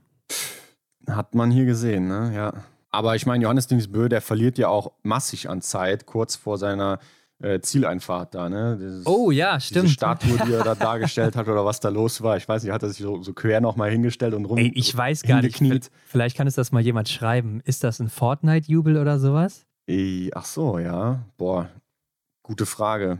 Weil er ist ja auch so ein kleiner Zocker. Ich weiß es nicht. Ich weiß es nicht. Stimmt, bei Fortnite, da, da zappeln die äh, Ja, ja, Charaktere ja. auch immer so rum, ne? Und tanzen und, und jubeln und feiern sich irgendwie. Und ja, vielleicht hat er sich da was abgeguckt. Ja. Aber auf jeden Fall verliert er ja da schon mal viel Zeit. Und er wird sich gedacht haben, ich laufe hier schon mal aus auf der Ja. letzten Runde. Ja, hast recht. Hat ja auch alle abgeklatscht und so. Also klar, hat er schon sehr, sehr viel Zeit verloren. Aber ja, ich glaube, für die Laufbestzeit hätte es trotzdem nicht gereicht, weil er es auch nicht musste, ne? Mhm. Er konnte sich ein bisschen rausnehmen. Aber isoliert ist er auch der Beste, ne? 31 Sekunden vor Stühlerholm lag Reit, der natürlich auch auf der letzten Runde ordentlich verliert, weil er sich da auch schon feiern lässt. Stimmt. Aber ja, beide halt sind die einzigen beiden, die 20 Treffer setzen und damit eben auch das beste Rennen machen. Und das siehst du dann eben auch in der isolierten Zeit. Ne? Also sind da deutlich vorne. Ja. Und dann auf dem dritten Rang Bronze holt sich Sebastian Samuelsson und vielleicht gehen wir auch nochmal gerade hier ins Rennen rein. Kanton Viamayer, der schießt ja schon beim ersten Schießen drei Strafrunden. Ja, nimmt sich direkt raus. Unglaublich, also was da einfach los ist. Beim zweiten schießt er nochmal zwei. Ja, keine Ahnung. Ähm, äh, ich habe noch den Sturz von Rastogujes mir aufgeschrieben in der langen Abfahrt. Mhm, dritte Runde war das. Also da konnte man vielleicht mal so ein bisschen erahnen, was da für Geschwindigkeiten auch herrschen, weil wenn du Mhm. einfach hinfällst, dann passiert dir ja eigentlich jetzt nichts groß, außer dass du eben hinfällst. Ja. Aber wie er da ja wirklich über die Bahn geschlittert ist und dann auch wirklich nochmal da runter. Aber wir belächeln ja auch schon mal so diese Aufnahme, die der Sven immer macht, ne? Ähm, ob das jetzt live sein muss oder nicht, darüber kann man diskutieren. Aber ich fand, da hatte man einen schönen Einblick, ähm, wo du jetzt auch die Geschwindigkeit angesprochen hast. Die Abfahrt da, wo Herbert Fritzenwenger auch gesagt hat, hier bis zu 60 Stundenkilometer. Das fand ich schon interessant mal zu sehen. Ne? Also da hat er die Zuschauenden ja wirklich quasi mitgenommen auf die Ski. Das fand ich mal einen schönen Einblick. Also damit ist echt nicht zu spaßen, wie die da um die Kurve sausen und dann eben in der Abfahrt unterwegs sind. Ja, das aber fand ich findest, schon beeindruckend. findest du wirklich, dass das so rüberkommt in dieser Aufnahme, dass man wirklich sieht, ah, das sind jetzt hier 70 km/h oder kann sowas? man, nee, so kommt das nicht rüber. Das, das Ja. glaube ich, kann man gar nicht so rüberbringen. Aber es ist zumindest mal ein Einblick, den man so wahrscheinlich sonst nicht bekommt. Ja, das stimmt schon, das stimmt schon. Kann man, ich finde, man kann es ja auch mal bringen, aber man muss auch nicht jeden Tag dann zeigen, Mhm. wie man die Abfahrt, Abfahrt da runterfährt. Ja. Drittes Schießen war natürlich auch beeindruckend von Johannes Dingesbö, wie er da Oh, einfach ja. alles runterzimmert. Taje Bö, der war ja Zweiter zu dem Zeitpunkt, hat da mega viel Bewegung im Körper gehabt, wenn man sich das nochmal anguckt und schießt Mhm. auch zwei Fehler. Ja, und Stühler zieht dann eben an der Stelle vorbei, nutzt das aus. Und dann hatten wir dieses Duell Sebastian Samuelsson gegen Wettle, Schorster, Christiansen und Taje Bö um Bronze, weil die beiden davor, die waren so weit weg, das war eigentlich klar, dass die das machen. Ja. Und die haben ja dann auch beim vierten Schießen nichts mehr anbrennen lassen. Und dann dieses Trio dahinter, alle drei schießen zwei Fehler. Und dahinter kommen dann nochmal Johannes Dorle und Johannes Kühn. Mhm. Eigentlich in einem Abstand, wo es noch machbar wäre, die einzuholen. Und beide schießen auch zwei Fehler. Also die Tür Ja. war so weit auf, selbst mit einem Fehler hätten die noch mitmischen können. Ja, schade. Das war wirklich so, auch für Johannes Kühn hat mich, hat mich richtig geärgert. Ah, Mann. Hätte ja, dass es auch stehend einfach mal nicht Ja. so klappt, ne? ja, In diesen Momenten, ja. Sehr, sehr schade, denn dann wäre das nochmal noch spannender geworden. Und Im Prinzip haben sich ja dann am Ende Tajebö und Sebastian Samuelsson abgesetzt. Da gab es zumindest so einen kleinen Fight, ne, so wie man ihn eigentlich haben möchte. Ja, das Ding ist natürlich, dass Taje musste ihn auf der Runde abschütteln, weil es war einfach klar, auf der Zielgeraden so, da hat er einfach keine Chance. Ja. Und ich fand es dann wohl auch wieder echt krass zu sehen, wie Samuelsson dann auf der Zielgeraden einfach davon sprintet. Also was Mhm. der einfach für eine Kraft hat, das waren ja zwei, drei Schübe und der war einfach so weit weg und das bei einem Taje Bö, der ja auch kein, kein Mitläufer so einfach ist. Mhm. Ich meine, er ist vielleicht nicht der beste Sprinter, aber trotzdem, das war einfach nur krass. Ja, nicht umsonst ist er der Stier. Ne? Also Ja. der Mann, der hat wirklich Power und er ist der genau der, der Kandidat für diesen Zielsprint, für die letzten Meter. Da kann er wirklich ackern, also bis er umfällt sozusagen. Grandios. Und für ihn ja auch grandios, weil gerade nach der Mixstaffel mit diesem Fauxpas und Ja. generell die Saison, er hatte noch kein Podest gehabt, Mhm. ne? Also ich gucke jetzt nochmal gerade nach, weil ich nichts Falsches sagen will, aber ich erinnere mich jetzt, glaube ich, dran, dass er mal ein paar Mal Vierter war. Ja, ich erinnere mich auch an meine eigenen Worte, dass ich hier im Podcast gesagt habe, dass er einfach immer nur mitschwimmt, so Ja, ja. gar nicht so richtig Rolle übernimmt. Ähm, Er war dreimal, er war dreimal Vierter und Ja. jetzt sein erster Podestplatz. Klar, er hatte Pech mit seiner Krankheit und Mhm. so, aber dass er jetzt so zurückkommt und dann zu den Weltmeisterschaften, freut mich echt. Also, dass er jetzt auch hoffentlich dann im letzten Trimester wieder richtig mitmischen kann und auch zeigen kann, was er drauf hat. Ja, wäre schön. Äh, vielleicht kann er auch hier und da mal Johannes Dingesbö in einem Schlusssprint oder auf der letzten Runde oder sowas battlen. Das könnte ich mir schon vorstellen, wenn er mal Nee. dran ist. Ja, dass da mal ähm, dem Johannes nochmal gezeigt wird, dass es auch vielleicht anders geht. Das wäre schön. Ne? Also ihm würde ich es wirklich zutrauen, wenn er fit ist. Ja. Mhm. Aber ich wollte noch mal aufs vierte Schießen eingehen. Süleyman Greit, der war ja alleine am Schießstand, da war viel Zeit, da hatte die Kamera ähm, ihn groß im Bild und da konnte man wirklich richtig gut sehen, das habe ich bisher gar nicht so wahrgenommen, ähm, wie er sich so das Ziel sucht. Da konnte man richtig sehen, manchmal ist viel Bewegung auf der Waffe, ähm, da ist dann, ja, da, da schwankt das dann, aber bei ihm ist es ganz kontrolliert in einer Waage geht er ein wenig von links nach rechts und dann geht er von rechts wieder nach links und dann löst Ja, sich der Schuss und dann trifft er auch. Und das war echt mal interessant zu sehen, weil das war irgendwie nochmal so ein anderer Blick auf das Geschehen. Ja. Ja, klar, trainierst du natürlich auch, ne? Das Mhm. ist ja halt dieses Bewegungsschießen dann im Stehendanschlag, Ja. statt dieses genaue Zielen, Konnte man genau da sehr gut Punkt. sehen. Ja. ja, und er hat es natürlich drauf wie kein Zweiter. Taje Bö, der wird dann hier Vierter, war auch ein bisschen enttäuscht, würde ich sagen, nachher. Wettle Christiansen Fünfter, der hatte ja auch so gar keinen Schnitt auf der letzten Runde, wo er noch nee. dran war, musste aber ziehen lassen. Also irgendwie hat sich das Höhentrainingslager, was er da absolviert hat vor der WM, nicht so bezahlt gemacht bei ihm anscheinend. Ja.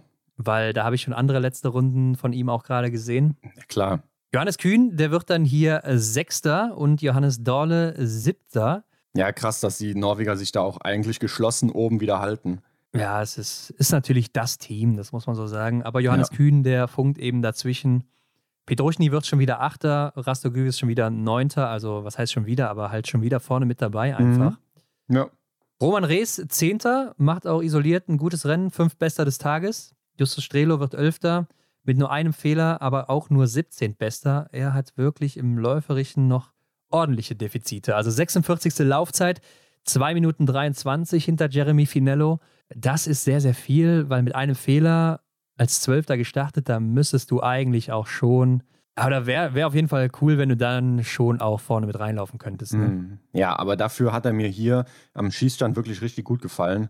Ja, ja. Ne, 19 stimmt. Treffer und dann ist er ja. auch gar nicht langsam. Ne? Denn hier hat er nur knapp neun Sekunden auf Enri Strömsheim, der mal wieder der schnellste ist. Auch im Sprint war er der schnellste in der Range. Also hier auch wieder.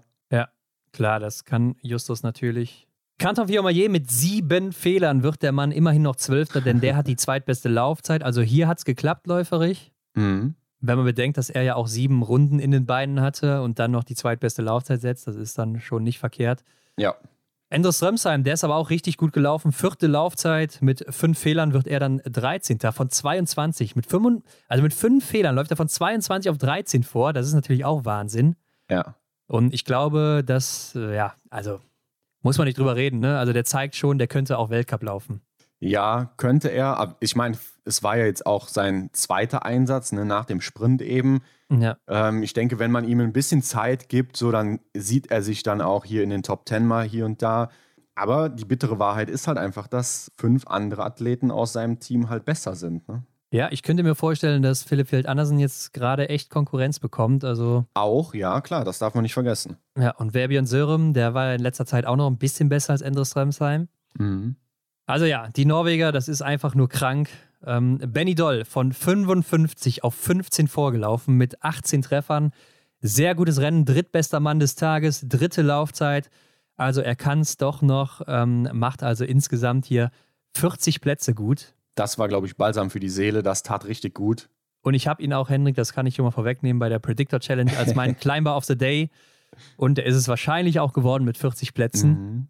Mhm. Ja, hattest du einen guten Tipp? Ja, das, das brauchte er, glaube ich, auch, ne? damit er jetzt hier die erste Woche abhaken kann mit ja, einem kleinen Happy End vielleicht und dass er dann in die nächste Woche gut reinstarten kann. Ja, Martin Ponce Oma, 18. mit sechs Fehlern, drei beim letzten Schießen. Fabien Claude auch nur 21. geworden mit sechs Fehlern. Also sehr, sehr viele Fehler, obwohl mhm. halt die beiden Besten zeigen, es ging an dem Tag. Ja, das ist komisch. Ne? Also bei Martin Ponziloma denke ich jetzt gerade auch wieder, da hat er vielleicht echt die Probleme mit Oberhof und dem Schießstand. Sah ja. im Sprint ja schon ähnlich aus. Oder war es die Mixstaffel? Auf jeden Fall tut er sich schwer. Aber ich finde, dieses Ergebnis zeigt auch einfach vielleicht nochmal diese Drei-Klassengesellschaft, die man jetzt hier so im Biathlon bei den Männern aktuell hat. Mhm. Also ganz vorne Johannes Dingesbö, dann kommt Stühler Holmler Greit und dann kommt erst irgendwann der Rest. Also die beiden da vorne, das sind schon zwei eigene Typen so, die, die machen ihr eigenes Ding und da kommt einfach aktuell auch niemand wirklich ran. Ja, ja und dann kann sich da irgendwer mal dazwischen oder dahinter mogeln oder so ähm, von so einem Pulk aus vielleicht zehn Leuten. Ja, hin und wieder kriegt dann Süllerholm Greit ein bisschen Konkurrenz in dem Sinne, ne, dass er mal Gesellschaft bekommt, ähm, was Rang 2 angeht. Hat man ja dann im Sprint gesehen, aber an Johannes äh, geht, geht keiner vorbei. Das ist der absolute Wahnsinn. David Sobel wird 41. noch mit sechs Fehlern und Tommaso Giacomel 43. mit acht Fehlern. Jo, jo. Jo, davon sieben alleine liegend. Der Mann, von dem ich auch recht viel erwartet hätte, gerade nach der Mixstaffel. Mhm. Und Hendrik, das goldene Trikot ist nicht gestartet. Ja, Jacqueline.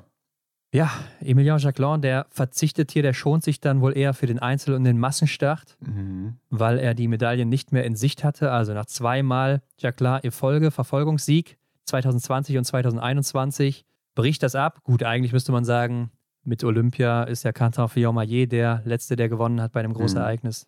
Aber dann ist das jetzt wieder in norwegischer Hand mit Johannes Dingesbö. Sebastian Stalder ist auch nicht gestartet.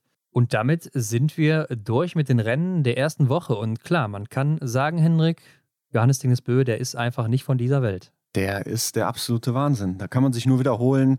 Ja, da, ich glaube, das verbindet uns alle irgendwo. Man weiß einfach nicht, wie man den Mann noch weiter beschreiben soll. Ja, das war jetzt sein achter Sieg in Folge, achter Einzelsieg in Folge. Das hat bisher nur Ole Einer Björndalen zweimal geschafft. Mhm. Wobei Ole Einer Björndalen dazwischen, also bei dem einen, wo er achtmal das geschafft hat, äh, hat er ein paar Rennen ausgesetzt zwischendrin. Und beim ja. anderen Mal, da war Saisonübergang. Aber kann man ja, ja trotzdem zählen lassen. Also dazwischen war ja dann nichts im Weltcup. Mhm. Mhm. Trotzdem, Ole Einer Björnlein hat das einmal geschafft, äh, dann komplett hintereinander. Und Johannes Dingesbö ist jetzt der Zweite und er kann jetzt vorbeiziehen im Einzel. Ja, mit dem nächsten Rennen, ne? Das ja, wird so sein, sage ich jetzt einfach mal so. Und ich finde auch eigentlich, du hast gesagt, man kann es gelten lassen ne, mit dieser Sommerspanne, die dazwischen war bei Ole und den Siegen, kann man gelten lassen. Ja, aber ich finde dann doch, das, was Johannes gerade liefert, was diesen Rekord angeht, dann doch nochmal ein bisschen krasser. Ja, ist auch krasser, alleine schon, weil das Feld ist viel stärker als damals zu Oles Zeit und es ist einfach viel dichter geworden und dass er sich ja. da so ja, heraussticht nochmal, das ist natürlich sehr, sehr krass. Ähm, klar, man kann jetzt auch wieder sagen, gut, die Russen, die fehlen, die Belarussen, die klar. fehlen. Vielleicht hätte jetzt hier auch mal ein Alexander Loginov in Oberhof abgeliefert. Das ist natürlich auch ein Russenort hier Oberhof, ne, wo die immer mhm. sehr stark sind, gerade läuferig. Oder hier und da, wo er mal gestruggelt hat, da ist dann vielleicht auch ein Latipov dabei, der ja auch sehr, sehr stark ist. Oder ein Anton Smolski oder was ja. weiß ich. Kann man nicht sagen und ist natürlich auch anders, wenn dann vielleicht neben dir noch einer von denen am Schießstand steht und jetzt steht da keiner. Mhm. Wer weiß. Kann man nicht sagen, aber es ist eben so und es ist einfach nur krass und ähm, ja, er lässt ja auch so am Schießstand aktuell nicht wirklich was anbrennen. Nee. Also hier und da mal ein vielleicht ja, unsicheres Trefferbild will ich noch nicht mal es nennen, aber eins, wo ein bisschen was gestreut ist, wo die vielleicht nicht 100% so getroffen wurden, wie sie eigentlich im Training getroffen werden, aber da, der trifft ja trotzdem. Ja, ich meine, lass uns mal gerade gucken, er ist jetzt bei 89,6% Trefferquote in dieser mhm. Saison, nur in Einzelrennen, also fast 90% und das ist sein zweitbester Wert aller Zeiten den besten hatte er in der Saison 1920. Also ja, da sieht man alleine schon. Und das Krasse ist halt, dass er jetzt nochmal schneller ist als jemals zuvor. Also er ja. ist ja fast nochmal ein Prozent schneller als äh, alle Jahre zuvor. So, das ist, das mhm. ist halt dann nochmal extrem. Und dass er so gut dann auch schießt, ja, das, das habe ich, glaube ich, noch nie gesehen. Also mhm. selbst mal Tafrokat war natürlich krass, aber das hier ist schon ein anderes Level gerade. Ja, ich erinnere mich auch gerade so ein bisschen zurück an seine Zeit, wo Martin halt einfach die Nummer eins war. Man kannte eigentlich nur diesen einen Namen und dann kam da so einer, der dann an ihm knabberte und dann ihn plötzlich aufgefressen hat, sozusagen. Ja, ja, ja. Und was er in der Zeit für einen Sprung gemacht hat, wo er sich jetzt aktuell befindet, das ist, ja, das ist einfach nur Wahnsinn. Vielleicht hat auch Martin Foucault ihn zu dem gemacht, der er heute ist, oder mit Sicherheit hat er das. Mit ne? Sicherheit, ne? glaube ich auch.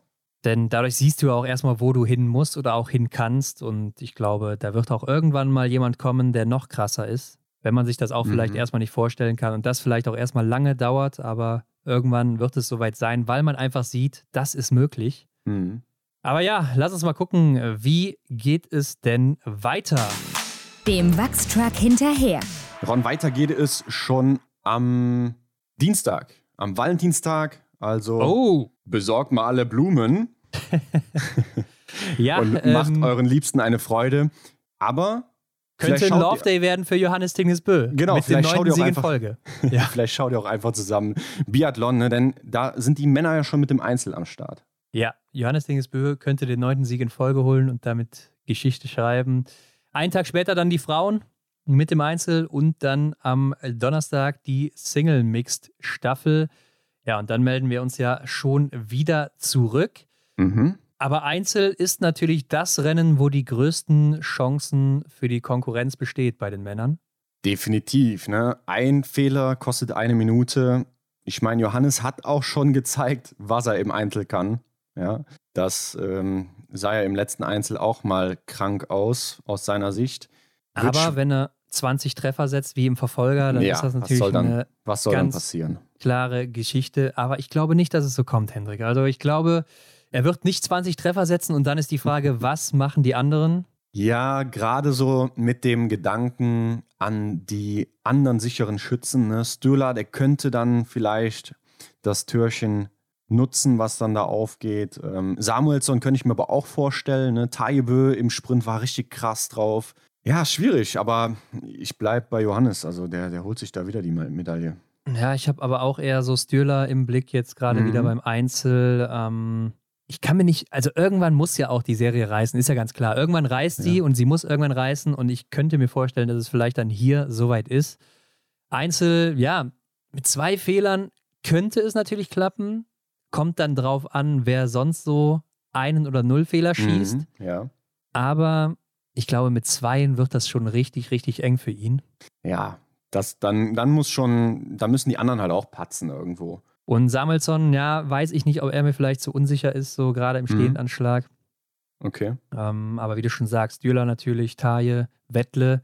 Ja, mhm. immer die Norweger, muss man leider so nennen, aber. Ist so. Wie aber Arndt auch bei uns in der letzten Folge gesagt hat, das ist so das Rennen, wo sich jeder eine Medaille erhofft, weil im Einzel, da schießt du dann eben deine 20 Treffer im Bestfall und dann holst du dir vielleicht eine Medaille an dem Tag, weil du im Läuferischen nicht so überragend sein musst. Also vielleicht auch so ein Rennen für Niklas Hartweg, für einen Roman Rees. Mhm. Simon Eder natürlich, obwohl er mir hier läuferig auch gar nicht gefällt aktuell. Ja. Jakob Fack auch nicht, klar, haben wir eben gesagt. Ja, wäre vielleicht auch ein Rennen für Roman Rees, aber ja, von, sorry, aber von Gold spricht man da nicht. Nein, nein, also. Nee. aber von den Medaillen und bei den Frauen ist natürlich die Frage: Sind Elvira Oeberg und Lisa Vitozzi schon wieder einsatzbereit? Ja, das ist ja dann noch ein Tag später, ne, der Mittwoch dann. Spricht erstmal für sie, ne, dass sie dann noch ein bisschen mehr Zeit haben.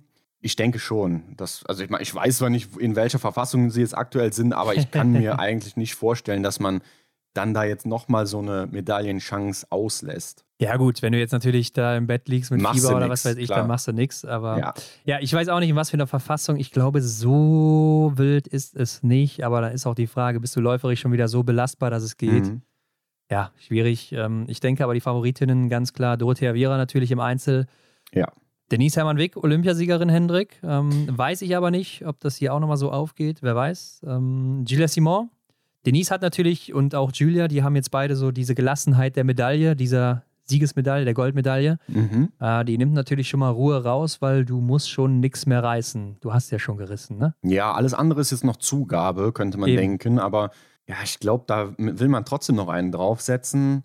Wenn ich an den Sprint von Denise denke, dann blicke ich da mit Zuversicht ran an die 20 Scheiben, die umgelegt werden müssen.